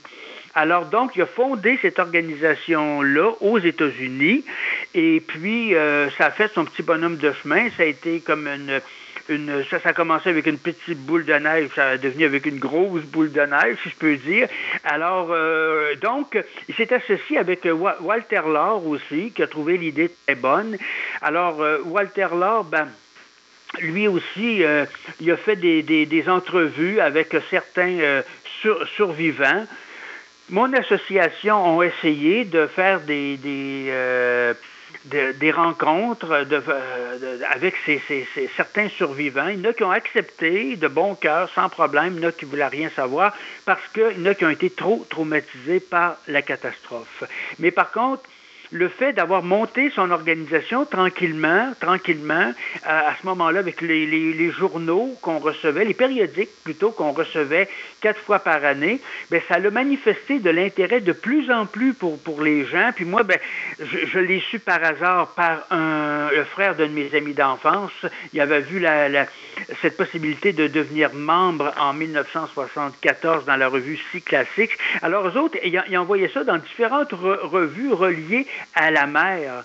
Alors donc, de, de, fil en aiguille, ben, euh, les gens ont été sensibilisés à, cette euh, association-là. Et puis, euh, il y en avait dans la région de Québec aussi, il y en avait un qui était un de mes bons amis qui, qui a été membre de cette association-là en 1974 comme moi. Alors donc, pour M. Camouda, c'est un pari qu'il a gagné puisque ils se sont aperçus du sérieux de l'organisation. Leur but, c'était de, faire connaître et de la mémoire des, survivants et de ceux qui ont péri et de, du, navire en lui-même. Alors, sûrement que ça l'a aidé euh, à, ce, à ce que d'autres associations-là en viennent à faire la même chose. Alors, c'est pour ça que nous autres, Ici, il y a eu deux associations québécoises qui ont été fondées, euh, qui ont les mêmes buts que l'association, euh, la Titanic Historical Society. C'est une deux, associations en langue française. OK. Donc, euh, là, vous avez, à un moment donné, une opportunité incroyable de faire cette rencontre avec cette, cette femme qui était la dernière survivante du Titanic. Et ma question était, c'est quand même la, dernière survivante du Titanic, euh, mais les gens, quand ils étaient sur le Titanic, c'était pas des jeunes personnes. Donc, Madame Dean, qui avait quand même était sur le point d'avoir 100 ans lorsqu'elle est décédée. On était, si je ne me trompe pas, dans les alentours de 2009. Euh, ça veut dire qu'elle était presque bébé lorsqu'elle était sur le bateau. Effectivement. C'est qu'elle, elle, elle, a décidé, d'abord, c'était, c'était des, des, des, passagers de troisième classe. Son père avait décidé de vendre euh, tout ce qu'il avait euh, en Angleterre euh, et puis de venir s'établir aux États-Unis. Il avait donc acheté euh, une épicerie euh, euh, à, New York et puis il est parti donc avec sa famille, il y avait son épouse, il y avait son frère Milvina et Milvina. Alors Milvina, quand ils ont fait la traversée sur le Titanic, elle était bébé. Et puis son frère, il y avait peut-être deux, trois, quatre ans à peu près. Là. Et puis, euh, donc, ils ont pris euh, un billet de troisième classe pour aller refaire leur vie aux États-Unis, euh, aux États-Unis parce qu'en Angleterre, finalement, la situation était difficile à cette époque-là. Alors, donc, ils sont partis sur le Titanic et puis est arrivé ce désastre-là où son père, Amilvina, a péri dans la catastrophe. Alors, donc, Madame Dean, avec ses deux enfants, s'est retrouvée à, New York tout seule. Et puis donc, qu'est-ce qu'elle allait faire à New York tout seule? Elle pouvait rien faire. Une femme à cette époque-là, c'était pas très évident d'avoir un, commerce. Elle ne se voyait pas prendre le commerce de son mari. Alors, elle a télégraphié à son... Euh, à son père euh, en Angleterre qui lui a dit de prendre le prochain bateau et de retourner euh, en Angleterre. Puis finalement, sa vie, s'est passée en, Angleterre. Elle je pense que, si je me rappelle bien, elle ne s'est jamais mariée. Elle a travaillé durant la Seconde Guerre mondiale. Je me souviens pas trop dans tous les détails, mais elle a fait une vie quand même très bien. Et puis son frère est décédé plusieurs années avant elle, mais elle, contrairement à ceux qui étaient, qui avaient le qui avait l'âge de raison, là, qu'on peut dire, mhm. c'est qu'elle ne se rappelle pas de la catastrophe. Donc, elle n'a pas été marquée d'une part par ça, mais aussi son frère, qui se rappelle un peu plus de la catastrophe, n'a jamais été traumatisé lui non plus parce que sa, sa mère, leur mère, en ont jamais parlé. Ce n'est que plusieurs années plus tard qu'elle en a parlé à ses enfants, leur disant que tous les deux étaient sur le Titanic. Alors donc, ils ont pas, elle n'a pas vécu de traumatisme, celle-là. OK. Donc, racontez-nous un petit peu cette magnifique rencontre. Ben, cette rencontre-là s'est faite lors de, de, de, de cette projection-là du film sur euh, l'Empress of Ireland. Et puis après, la, présentation, bien moi, je me suis garde, je vais, euh, je serai pas capable de lui parler, on va retourner dans sa chambre d'hôtel et tout ça, alors qu'elle est restée, puis elle prenait des autographes. Alors donc, moi, j'avais apporté un livre que j'avais eu plusieurs années avant sur le constructeur du Titanic, Thomas Andrews. C'est un livre qui datait de 1913. Je l'avais apporté avec moi, mais je croyais pas être capable de la rencontrer.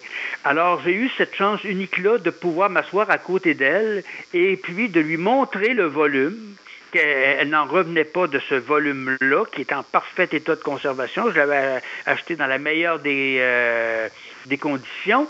Et puis, elle m'a demandé, j'ai raconté un petit peu mon, mon, histoire et tout ça, elle trouvait ça merveilleux d'avoir conservé cet intérêt-là depuis l'âge euh, très jeune, depuis l'âge que j'avais, j'avais six ans. Et elle m'a demandé si je, je, je voulais qu'elle signe à l'intérieur de ce volume-là.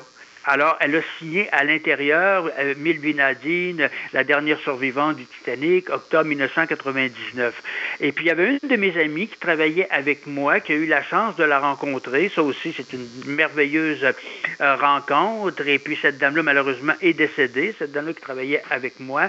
Alors, pour elle, comme pour ses enfants, c'est une très belle expérience de voir leur mère rencontrer la dernière survivante du Titanic. Alors donc, il n'y a, pas seulement moi qui a eu cette chance-là de rencontrer la dernière survivante, mais euh, cette dame-là qui, m'accompagnait aussi. Et puis, euh, le costume qu'elle avait, c'est drôle, parce qu'elle avait comme un costume de marin, et puis ça y faisait très, très bien, puis elle était très jolie, cette dame-là. Elle me manque beaucoup parce qu'elle est décédée. Alors, euh, donc, pour elle, ce fut merveilleux. Pour les deux, quand on est sorti du vous le direz, j'avais l'impression d'être sur un petit nuage. Euh, elle est décédée, si je ne me trompe pas, en, est-ce que c'était en, mai ou en juin 2009? Je pense que c'était au mois de juin, c'est sous toute réserve. C'est un de mes voisins qui me l'avait dit, ça, parce qu'il était au courant un peu de ma petite histoire. Et puis, malheureusement, Milvina, ce qui est arrivé, c'est qu'à un moment donné, elle avait de la misère à parce qu'elle n'avait pas de pension, euh, beaucoup de pensions en Angleterre et tout ça. Alors, elle était dans une sorte de CHSLD, je dirais, puis elle vivait dans la misère parce qu'elle était obligée de vendre une partie des objets qu'elle avait eus de sa mère, euh, qu'elle avait gardés suite à la catastrophe, du linge, différents objets. Là. Et puis, finalement, euh, les deux acteurs du film, Leonardo DiCaprio et Kate Winslet ont eu vent de ça. Alors, ils ont payé l'endroit où est-ce qu'elle restait pour personne âgée jusqu'à la fin de ses jours. Mais Milvina, je crois qu'il y a eu un choc émotif. Elle est décédée peu de temps après. Choc émotif par le fait d'avoir eu à finir ses jours comme ça, mais était très heureuse que les deux acteurs célèbres euh, lui paient son, euh, son loyer. OK. Oui, ben c'est ça. J'avais, j'avais vu cette histoire-là. Je pense que même James Cameron euh, avait participé aussi à la donation. Oui, oui, parce que je pensais pas qu'elle était comme ça, parce qu'elle a eu une pension, mais elle n'a pas travaillé tellement longtemps pour la guerre, donc elle n'avait pas beaucoup d'argent. Là. Puis en Angleterre, c'est, vous savez, c'est très cher vivre là. Hein?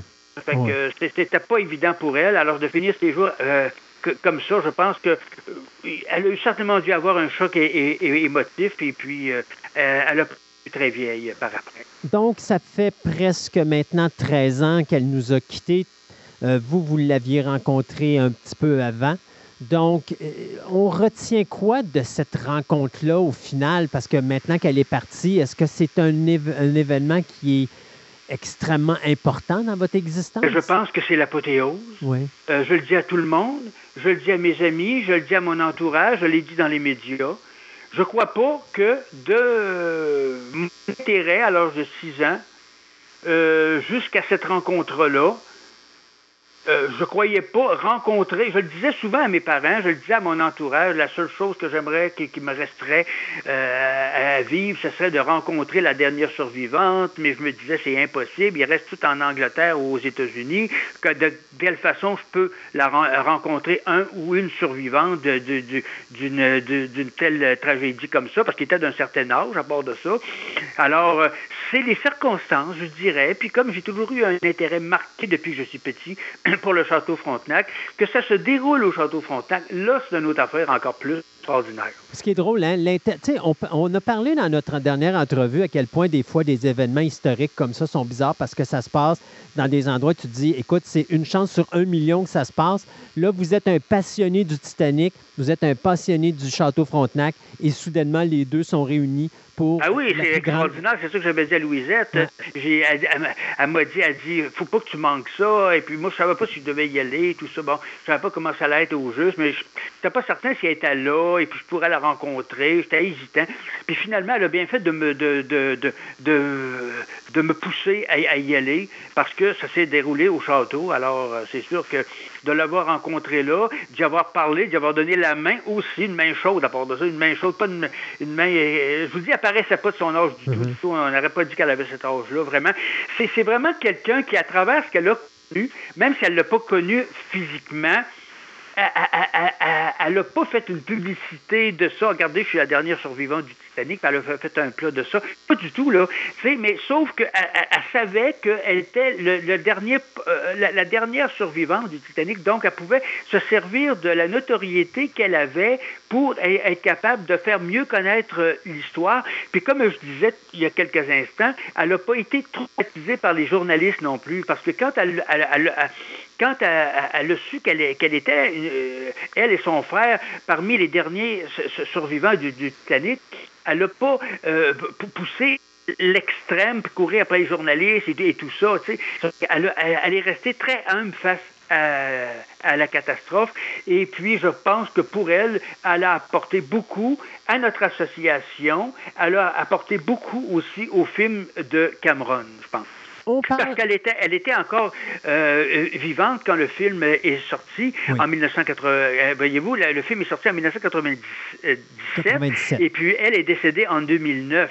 Mais par contre, elle a dit euh, qu'elle a un peu contribué d'une certaine façon avec Cameron ben, sur, certains aspects de la tragédie, mais le film lui-même, je suis pas sûr qu'elle l'a vu parce qu'elle euh, s'est rappelé les derniers instants du navire. Son père était accroché au, au, bastingage à, la proue quand le navire s'est enfoncé dans l'eau.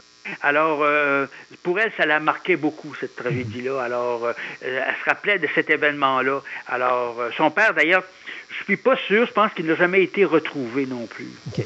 on a parlé de cette rencontre-là incroyable. Maintenant, on a parlé de votre association au départ, mais depuis ce temps-là, il y a eu la création de nouvelles associations au Québec. On parle de l'Association québécoise du Titanic. Il y en a une qui a été créée à Québec, je crois que c'est en 2014 que vous me disiez, et il y en a une qui s'est créée à Montréal en 2018. J'aimerais ça que vous nous parliez un petit peu de ces associations-là. Bien, en fait, ces gens-là, comme Yannick, par exemple, il m'a rejoint parce qu'il savait que je n'avais déjà parlé dans les médias. Alors, il m'a contacté et puis il m'a invité à être membre de l'association. Et puis, ce fut la même chose pour mon ami Richard Lacombe à Montréal. Alors, nous, en fin de compte, on n'est pas, on n'est pas énormément de membres, je crois. Euh, notre association euh, québécoise à Québec, on est 76 membres et puis l'association Communauté internationale Titanic euh, Community, il y a 578 membres. Alors, nous, notre but, c'est de faire connaître à la population québécoise cette, tragédie-là en langue française. Et puis nous aussi, on a des documents à, aux gens. Moi, j'en ai plusieurs. Eux autres aussi en ont plusieurs. Puis Richard, il, achète beaucoup de, tout ce qui touche à la White Star Line par eBay ou par euh, Amazon. Puis lui aussi, a eu la chance de rencontrer une survivante du Titanic il y a quelques années sur un paquebot de croisière. Alors, euh, puis Yannick, ben justement, il a été justement, euh, donc, quand il y a eu l'exposition euh, à Québec euh, du Titanic, ben, il était euh, une, personne qui guidait les gens sur les différents exhibits qu'il y avait dans la salle. Alors donc, les, deux associations, on est motivés avec les membres que j'ai, que j'ai garde contact aussi, parce que on s'est rencontrés avec Yannick en 2018 ou 2019, avant la, COVID, parce que lui, il reste à val donc il y avait plusieurs personnes de Montréal qui se sont euh, joints à moi. Alors, on avait eu une superbe rencontre avec un souper et tout. Alors, ce fut vraiment une très belle rencontre qu'on aurait aimé, qui se serait déroulée cette année. On ne le sait pas, on espère qu'on puisse de nouveau se rencontrer. Alors, euh, donc tout ça pour dire qu'enfin, il existe deux associations québécoises en langue française, pour ceux qui sont plus ou moins habilités avec la langue anglaise, qui continuent à préserver la mémoire euh, des, des, des, des, euh, des, survivants, des, euh, des gens qui ont, qui, sont, qui ont péri dans la catastrophe et du navire.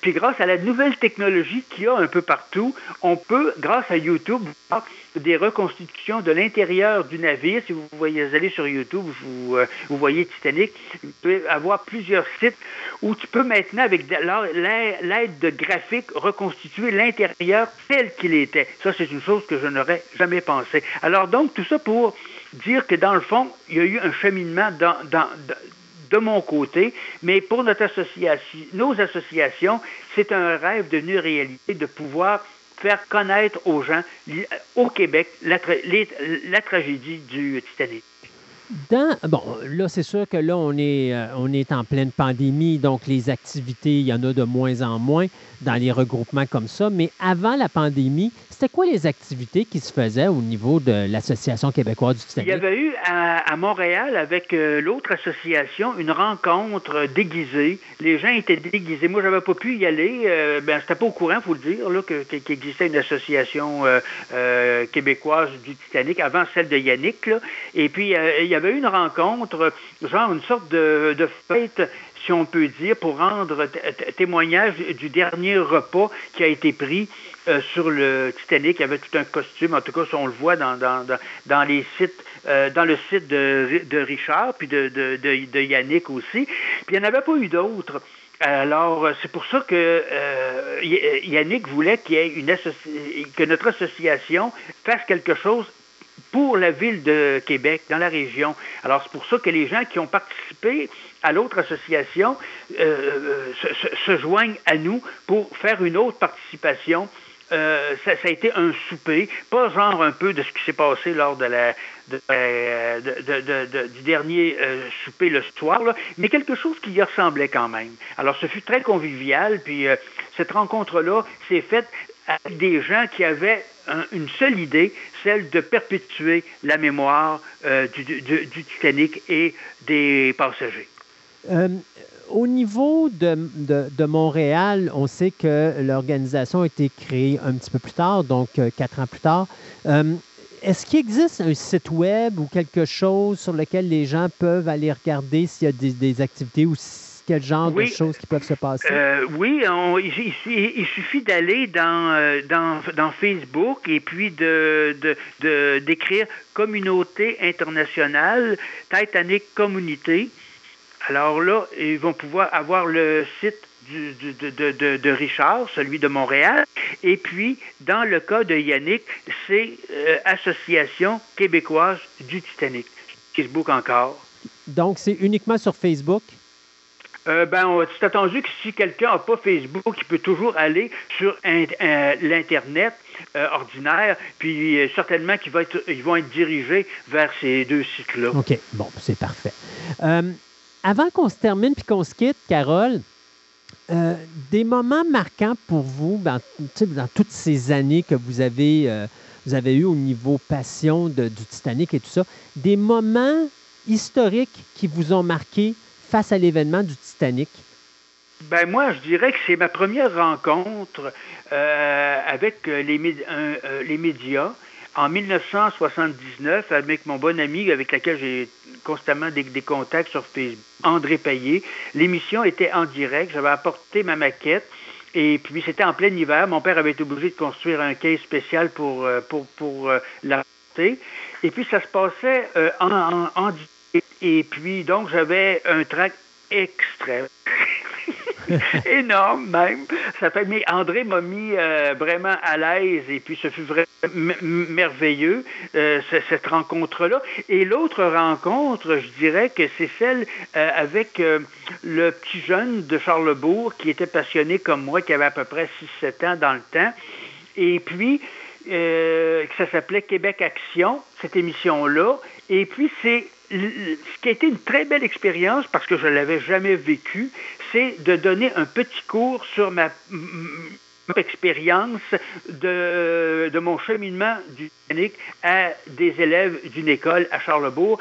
Ça, ça a été une très belle expérience. Puis, vous savez ce que c'est? C'est que les gens, les jeunes, des fois, ils peuvent être agités.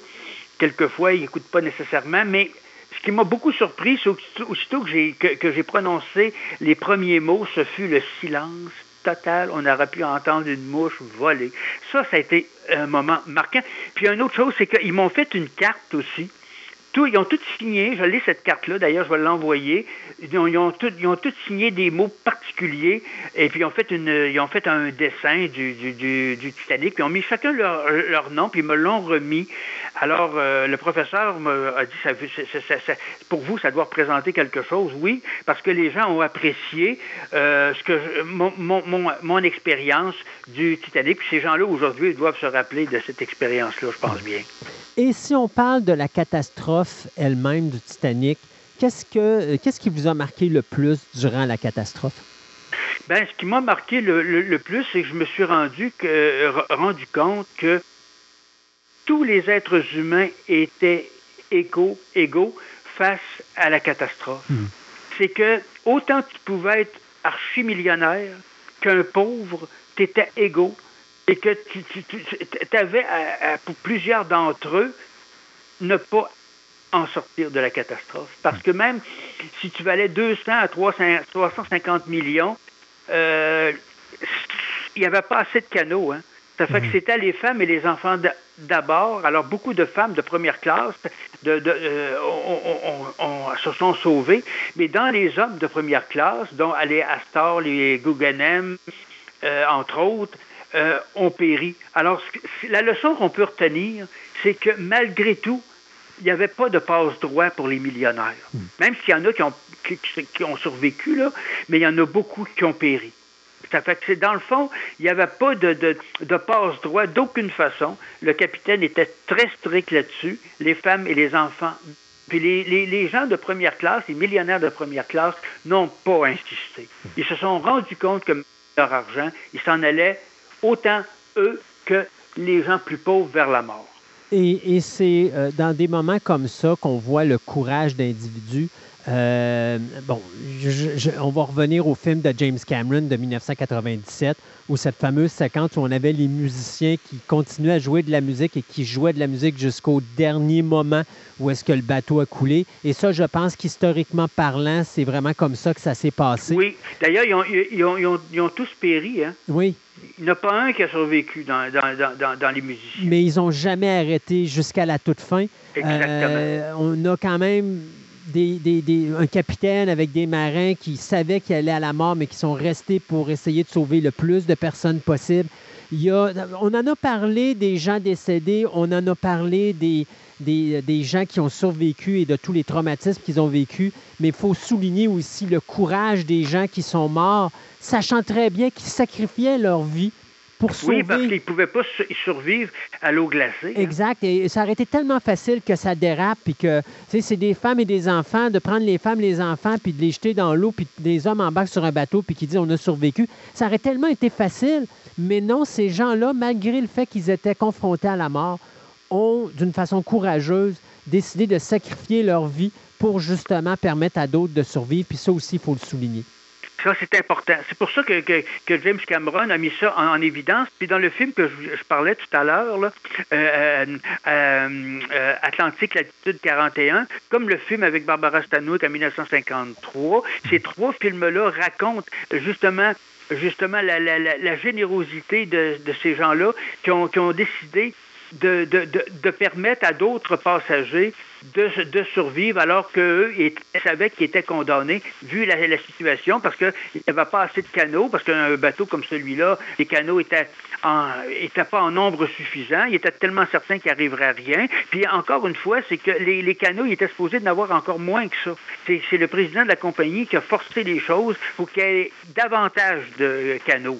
Alors, euh, mais même là, il n'y en avait pas assez. C'est un qu'il aurait, pas, qu'il aurait fallu qu'il y ait peut-être une trentaine de canaux, peut-être. Là. Hmm. Fait qu'il y en avait peut-être 16 avec, avec les quatre canaux pneumatiques, ça fait à peu près une vingtaine. C'est pas assez parce que c'est un, bateau qui n'était pas à pleine capacité. Il était à 2207, mais par contre, c'est un bateau qui pouvait contenir jusqu'à 3500 personnes à peu près, mais il n'était pas à pleine capacité, heureusement. Et là-dessus, on a perdu des Canadiens également. Ça, je pense que vous nous l'aviez dit dans la dernière euh, entrevue qu'on avait eue ensemble, où est-ce qu'on parlait qu'une cinquantaine de Canadiens étaient décédés euh, à travers ça. Ça, voyez-vous, ça, je ne le savais pas. Moi, je savais qu'il y avait beaucoup d'Européens qui étaient morts et des Américains également, mais je ne savais pas qu'on avait également des Canadiens qui étaient décédés dans cet événement-là. Oui, à Montréal, c'est ça, plusieurs. Carole Gagnon, un énorme merci pour le temps. ça m'a fait plaisir. Puis si ça a permis aux gens de mettre en lumière davantage cette tragédie humaine-là, bien, je suis content de, de, nos entrevues. Et ça a, été une, ça a été un honneur pour moi de vous accueillir à l'émission.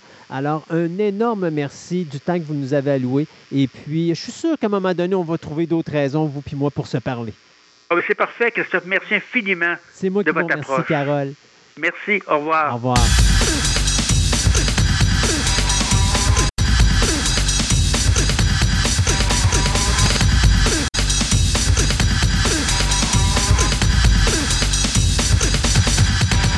Cette table ronde vous est présentée par TPM OB Collection, la boutique idéale pour nourrir toutes vos passions. Vous cherchez des timbres, de la monnaie, des cartes de sport, du casse-tête, des jeux de société, du comic book, du diecast, de la figurine, des cartes Magic, voire même des cartes Pokémon. Voici la place rêvée pour vous, collectionneurs aguerris. TPM OB Collection a doublé son espace de vente afin de vous donner encore plus de choix avec le même service personnalisé, le tout à des prix des plus compétitifs. Allez donc les visiter dans leur nouveau local au centre commercial de Fleur de Lys, au 550 boulevard Wilfrid Amel à Québec, ou rendez-vous sur leur site web au www.boutique-tpm.com.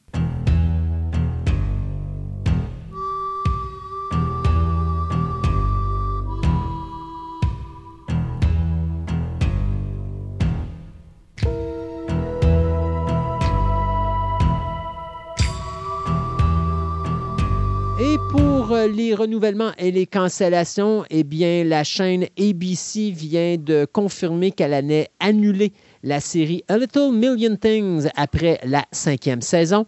Euh, surprise du côté Netflix, la série de Watcher qui était supposée être une mini-série, ben, ça a tellement été populaire que finalement on a confirmé une deuxième saison. Et même chose pour Monster de Damher euh, Story, je ne me rappelle plus c'est quoi le titre exact, c'est tellement long. On a décidé de faire une suite à la série. On va continuer à appeler ça Monsters, euh, mais ça ne sera pas sur le personnage de Damher, ça va être plutôt deux nouvelles saisons qui vont être consacrées à d'autres affaires criminelles. Donc, le, produit a tellement été populaire qu'on a décidé d'aller chercher d'autres meurtriers en série, puis de faire des séries avec ça.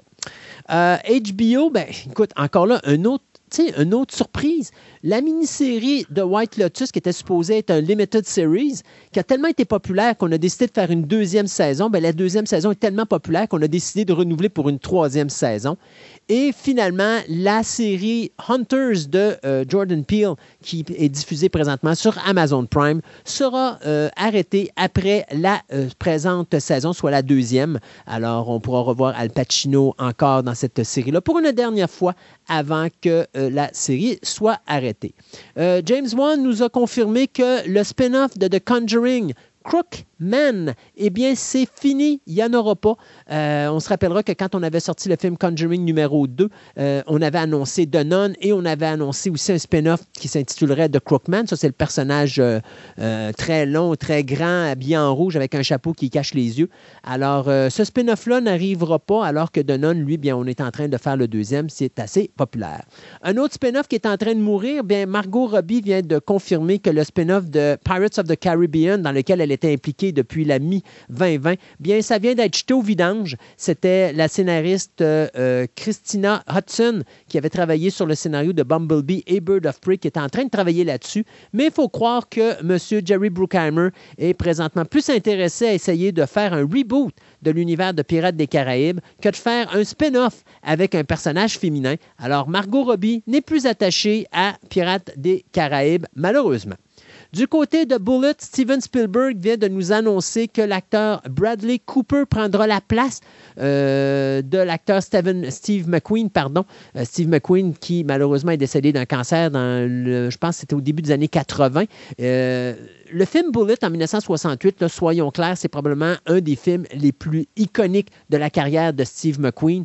Donc, Spielberg avait décidé de faire, il voulait pas faire un remake, il voulait faire tout simplement une nouvelle histoire du personnage de Frank Bullitt. Donc, c'est l'acteur Bradley Cooper qui est choisi pour interpréter le personnage de euh, Frank Bullitt. Et ce sera d'ailleurs Cooper qui produira aux côtés de Spielberg et Christy euh, euh Krieger. Euh, donc, je n'ai pas d'histoire présentement là-dessus. Ce qu'on sait, c'est que c'est une histoire totalement différente qui suivra pas nécessairement le film de 1968, mais qui va tout simplement reprendre notre personnage de Frank Bullitt et, et le placer dans une nouvelle aventure. Donc, Josh Singer, présentement, travaille sur le scénario et on prévoit que ce sera le prochain projet de Steven Spielberg, lui qui vient d'avoir énormément de popularité avec son film de Fableman qui raconte son enfance. Euh, du côté de Sky et de Peacock, eh bien, on y va de l'avant avec une adaptation télévisuelle du roman de Frédéric Forsyth, Day of the Jackal. Donc, il y aura une série télé intitulée Day of the Jackal. Ça, on dit que la production devrait commencer pardon, l'été prochain.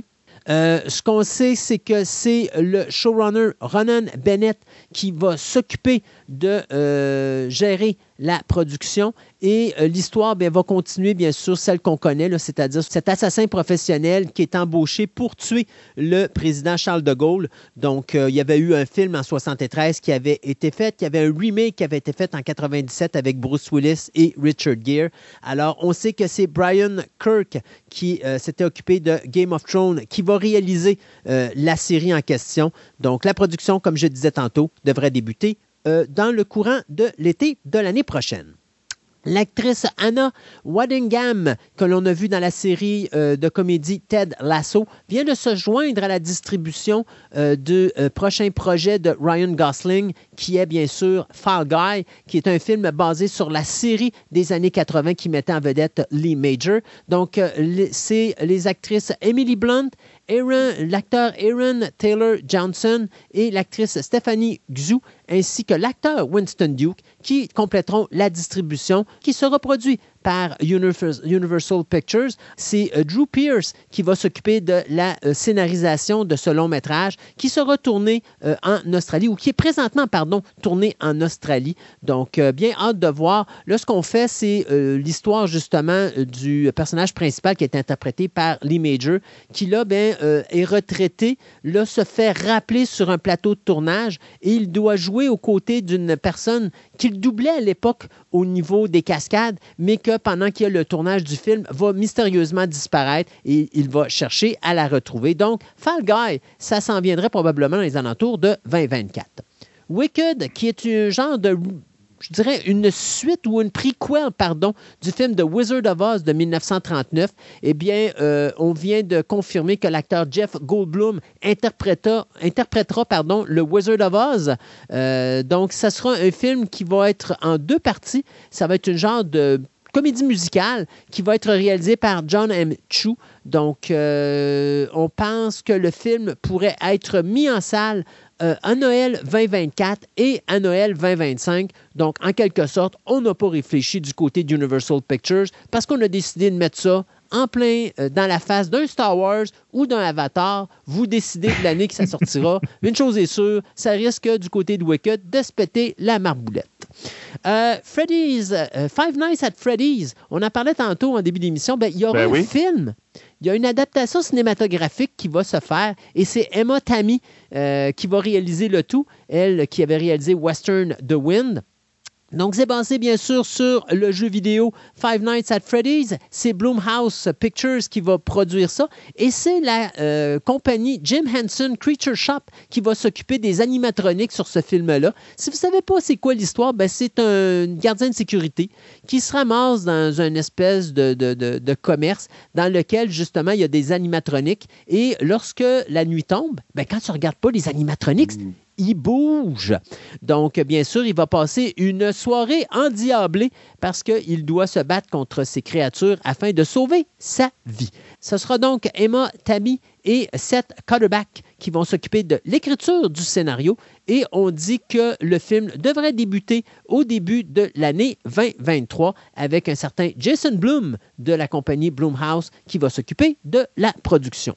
Vous étiez un fan de Cheers? Vous étiez un fan de la série Frasier, eh bien, sachez que Kelsey Grammer vient de signer présentement avec Paramount Plus pour créer une suite à la série Frasier qui a duré quand même plusieurs années, soit 11 euh, saisons entre 1993 et 2004. Cette série-là qui suivait Cheers, qui elle-même avait eu 11 saisons. Donc, il a interprété le personnage de Frasier pendant pratiquement plus d'une mhm. vingtaine d'années. Et là, ben, il a décidé de repartir euh, pour faire une suite. Fraser va quitter euh, Seattle, donc il va être entouré de nouveaux personnages, mais cependant, on nous promet qu'on verra des personnages réguliers qui vont être là euh, dans le courant de ces, on parle d'à peu près une dizaine d'épisodes. C'est Chris Harris qui a travaillé sur How I Met Your Mother et Joe Cristalli qui a travaillé sur Life in Pieces, qui s'occupe de l'écriture et qui seront producteurs exécutifs aux côtés de Grammer, Tom Russo et Jordan McMahon, qui eux étaient euh, producteurs sur la série originale de Donc, pour ceux qui étaient des fans, et j'en fais partie, Frasier, il y aura une suite. Euh, final, euh, je te dirais, je vais parler de The Horror of Dolores Roach parce que Amazon Prime présentement travaille sur, euh, avec la compagnie, encore une fois, Blumhouse Television, pour faire un développement d'une série télé qui va s'appeler comme ça. On parle de huit épisodes.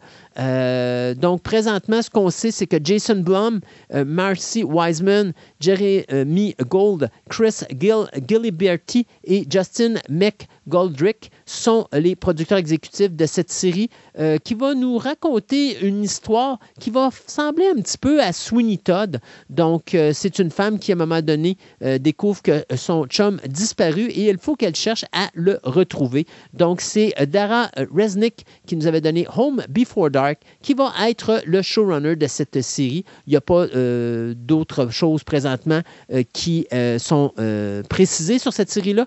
À part les huit épisodes, j'ai pas de date de sortie de Horror of Dolores Roach, mais je sais que c'est quelque chose qui devrait voir le jour en 2023 sur Amazon Prime. De mon côté, j'ai des petites nouvelles rapides aussi.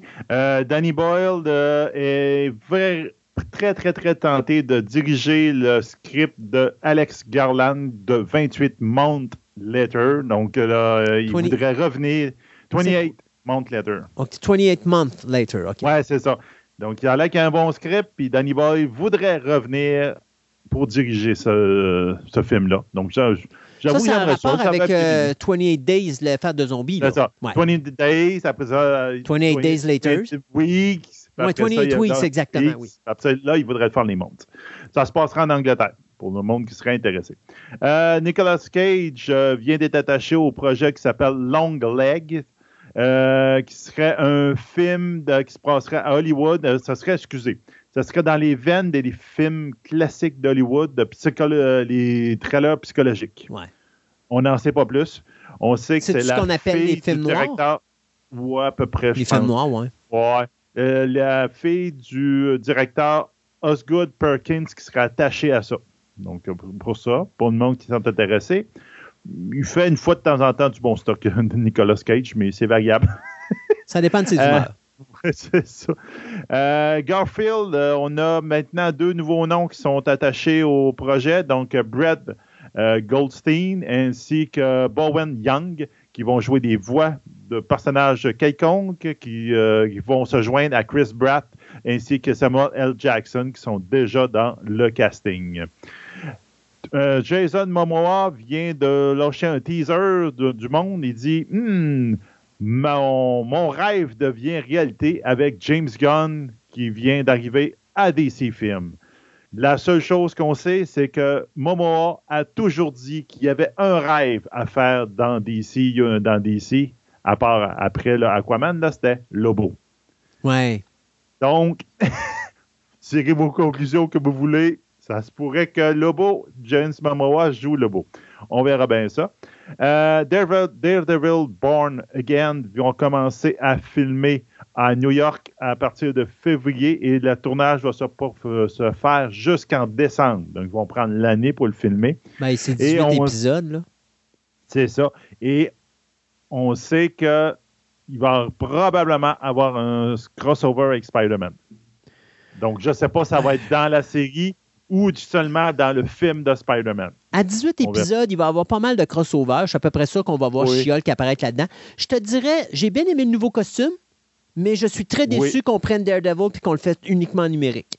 Ça, ça m'a vraiment dérangé dans le, dans le chiol parce que tout le charme de la série Netflix où tu voyais justement les cascades et les combats, c'est complètement mort dans, dans. Puis Dieu sait qu'ils avaient le potentiel de le faire, notamment la fameuse séquence où est-ce qu'ils rentrent avec Chiol là, pour. Euh, oui. il, y avait il y avait des places pour faire des combats, puis tout est fait en numérique. Puis ça m'a tapé ses nerfs. Je me suis dit, j'espère que Disney s'en va pas dans cette direction-là pour la mini-série de 18 épisodes, parce que sinon, elle va être longue. Non, je penserais pas, en tout cas. On verra bien. parce que qui ont tellement eu des problèmes en arrière de l'écran. Et finalement, euh, ça va être Millie Gibson, une actrice Millie Gibson, qui va jouer le compagnon du 15e docteur. Donc, le 15e docteur qui va être Nukti euh, Gatwa. Puis elle va jouer le personnage de Ruby Sunday. Donc, ça vient d'être annoncé officiellement. Donc, c'est pour les petites nouvelles, c'est terminé. Donc, je vais vous parler de notre Twitter pendant que Twitter existe encore. Oui. Ouais. Qu'est-ce qu'on fait s'il n'y a plus de Twitter? Ben, on s'en ira sur Facebook. L'autre programme qui nous tape ses nerfs. c'est ça. On n'a pas trop le choix. Donc, première chose, Three Body Problems. On sait qu'il y a au moins deux projets qui s'en viennent. Un qui s'en vient sur Netflix avec des vrais personnages. Mais les Chinois ont sorti, euh, le, ben, en décembre 2022, vont sortir un dessin animé basé sur le Three Body Problem, parce qu'en fin de compte, c'est les réactions de l'humanité quand on sait que les extraterrestres s'en viennent. Ils nous ont hmm. contactés et ils disent on s'en vient dans tant d'années. Donc, il y en a certains qui vont les accueillir comme un peu dans Independence Day avec des grosses pancartes, puis il y en a d'autres qui vont vouloir se préparer à la guerre parce qu'on va se faire annihiler. Donc, euh, ça, ça va passer sur le, streaming channel de la Chine qui s'appelle Bilibili. Donc. Bilibili! Billy Billy. Donc, à un moment donné, ça va passer chez nous à quelque part. Peut-être que Netflix va ramasser ça. On ne sait pas. Ça me fait penser à Tweety dans Buck, dans Buck Rogers. Billy, Billy, Billy, Billy, Donc, euh, on a aussi le droit à un teaser du 60e anniversaire du Doctor Who. Donc, en fin de compte, avec David Tennant qui va jouer pendant trois épisodes spéciaux. Donc, on a un mini teaser de ça. On a le trailer de Christmas, Bloody Christmas, le 9 décembre 2022 au cinéma, où ça revient encore à notre sujet de tantôt. Un, animatronics du Père, du Père Noël vire fou et commence à jouer les Terminators et à tuer tout ce qui se passe sur sa route. Même, les pas même si t'es gentil. Donc... ben là, c'est pas un vrai Père Noël?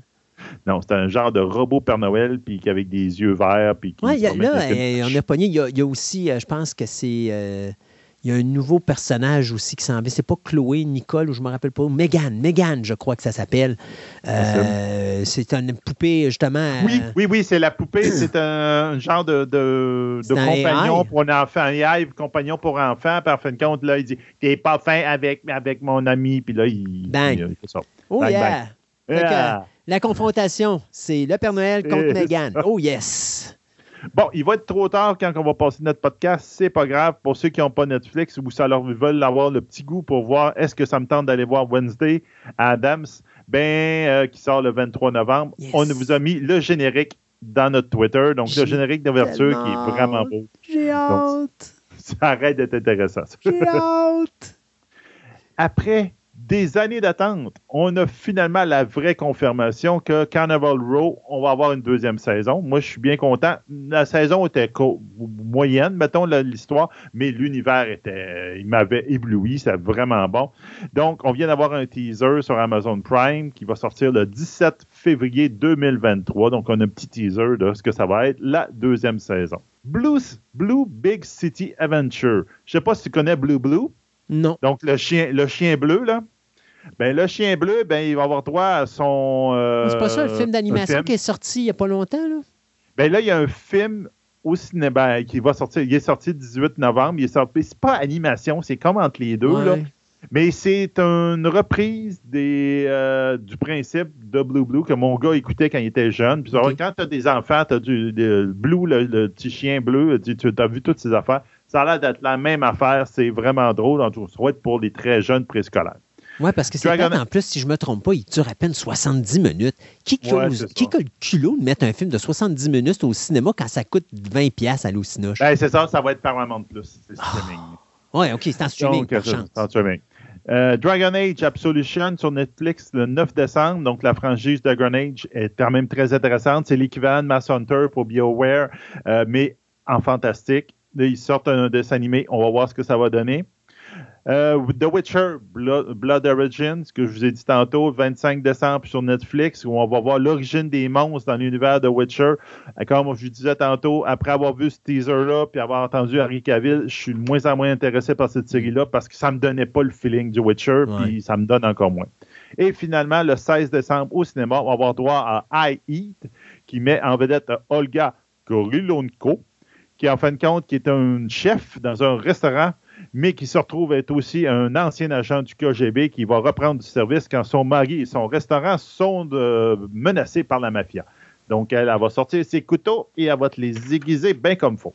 Bon, ben merci Sébastien pour ces magnifiques belles choses à écouter à Noël. Bravo, merci. Oui, ben oui, Bloody Christmas. Ben, Bloody Christmas, ben oui, Silent Night, Deadly Night, puis oh, let's go.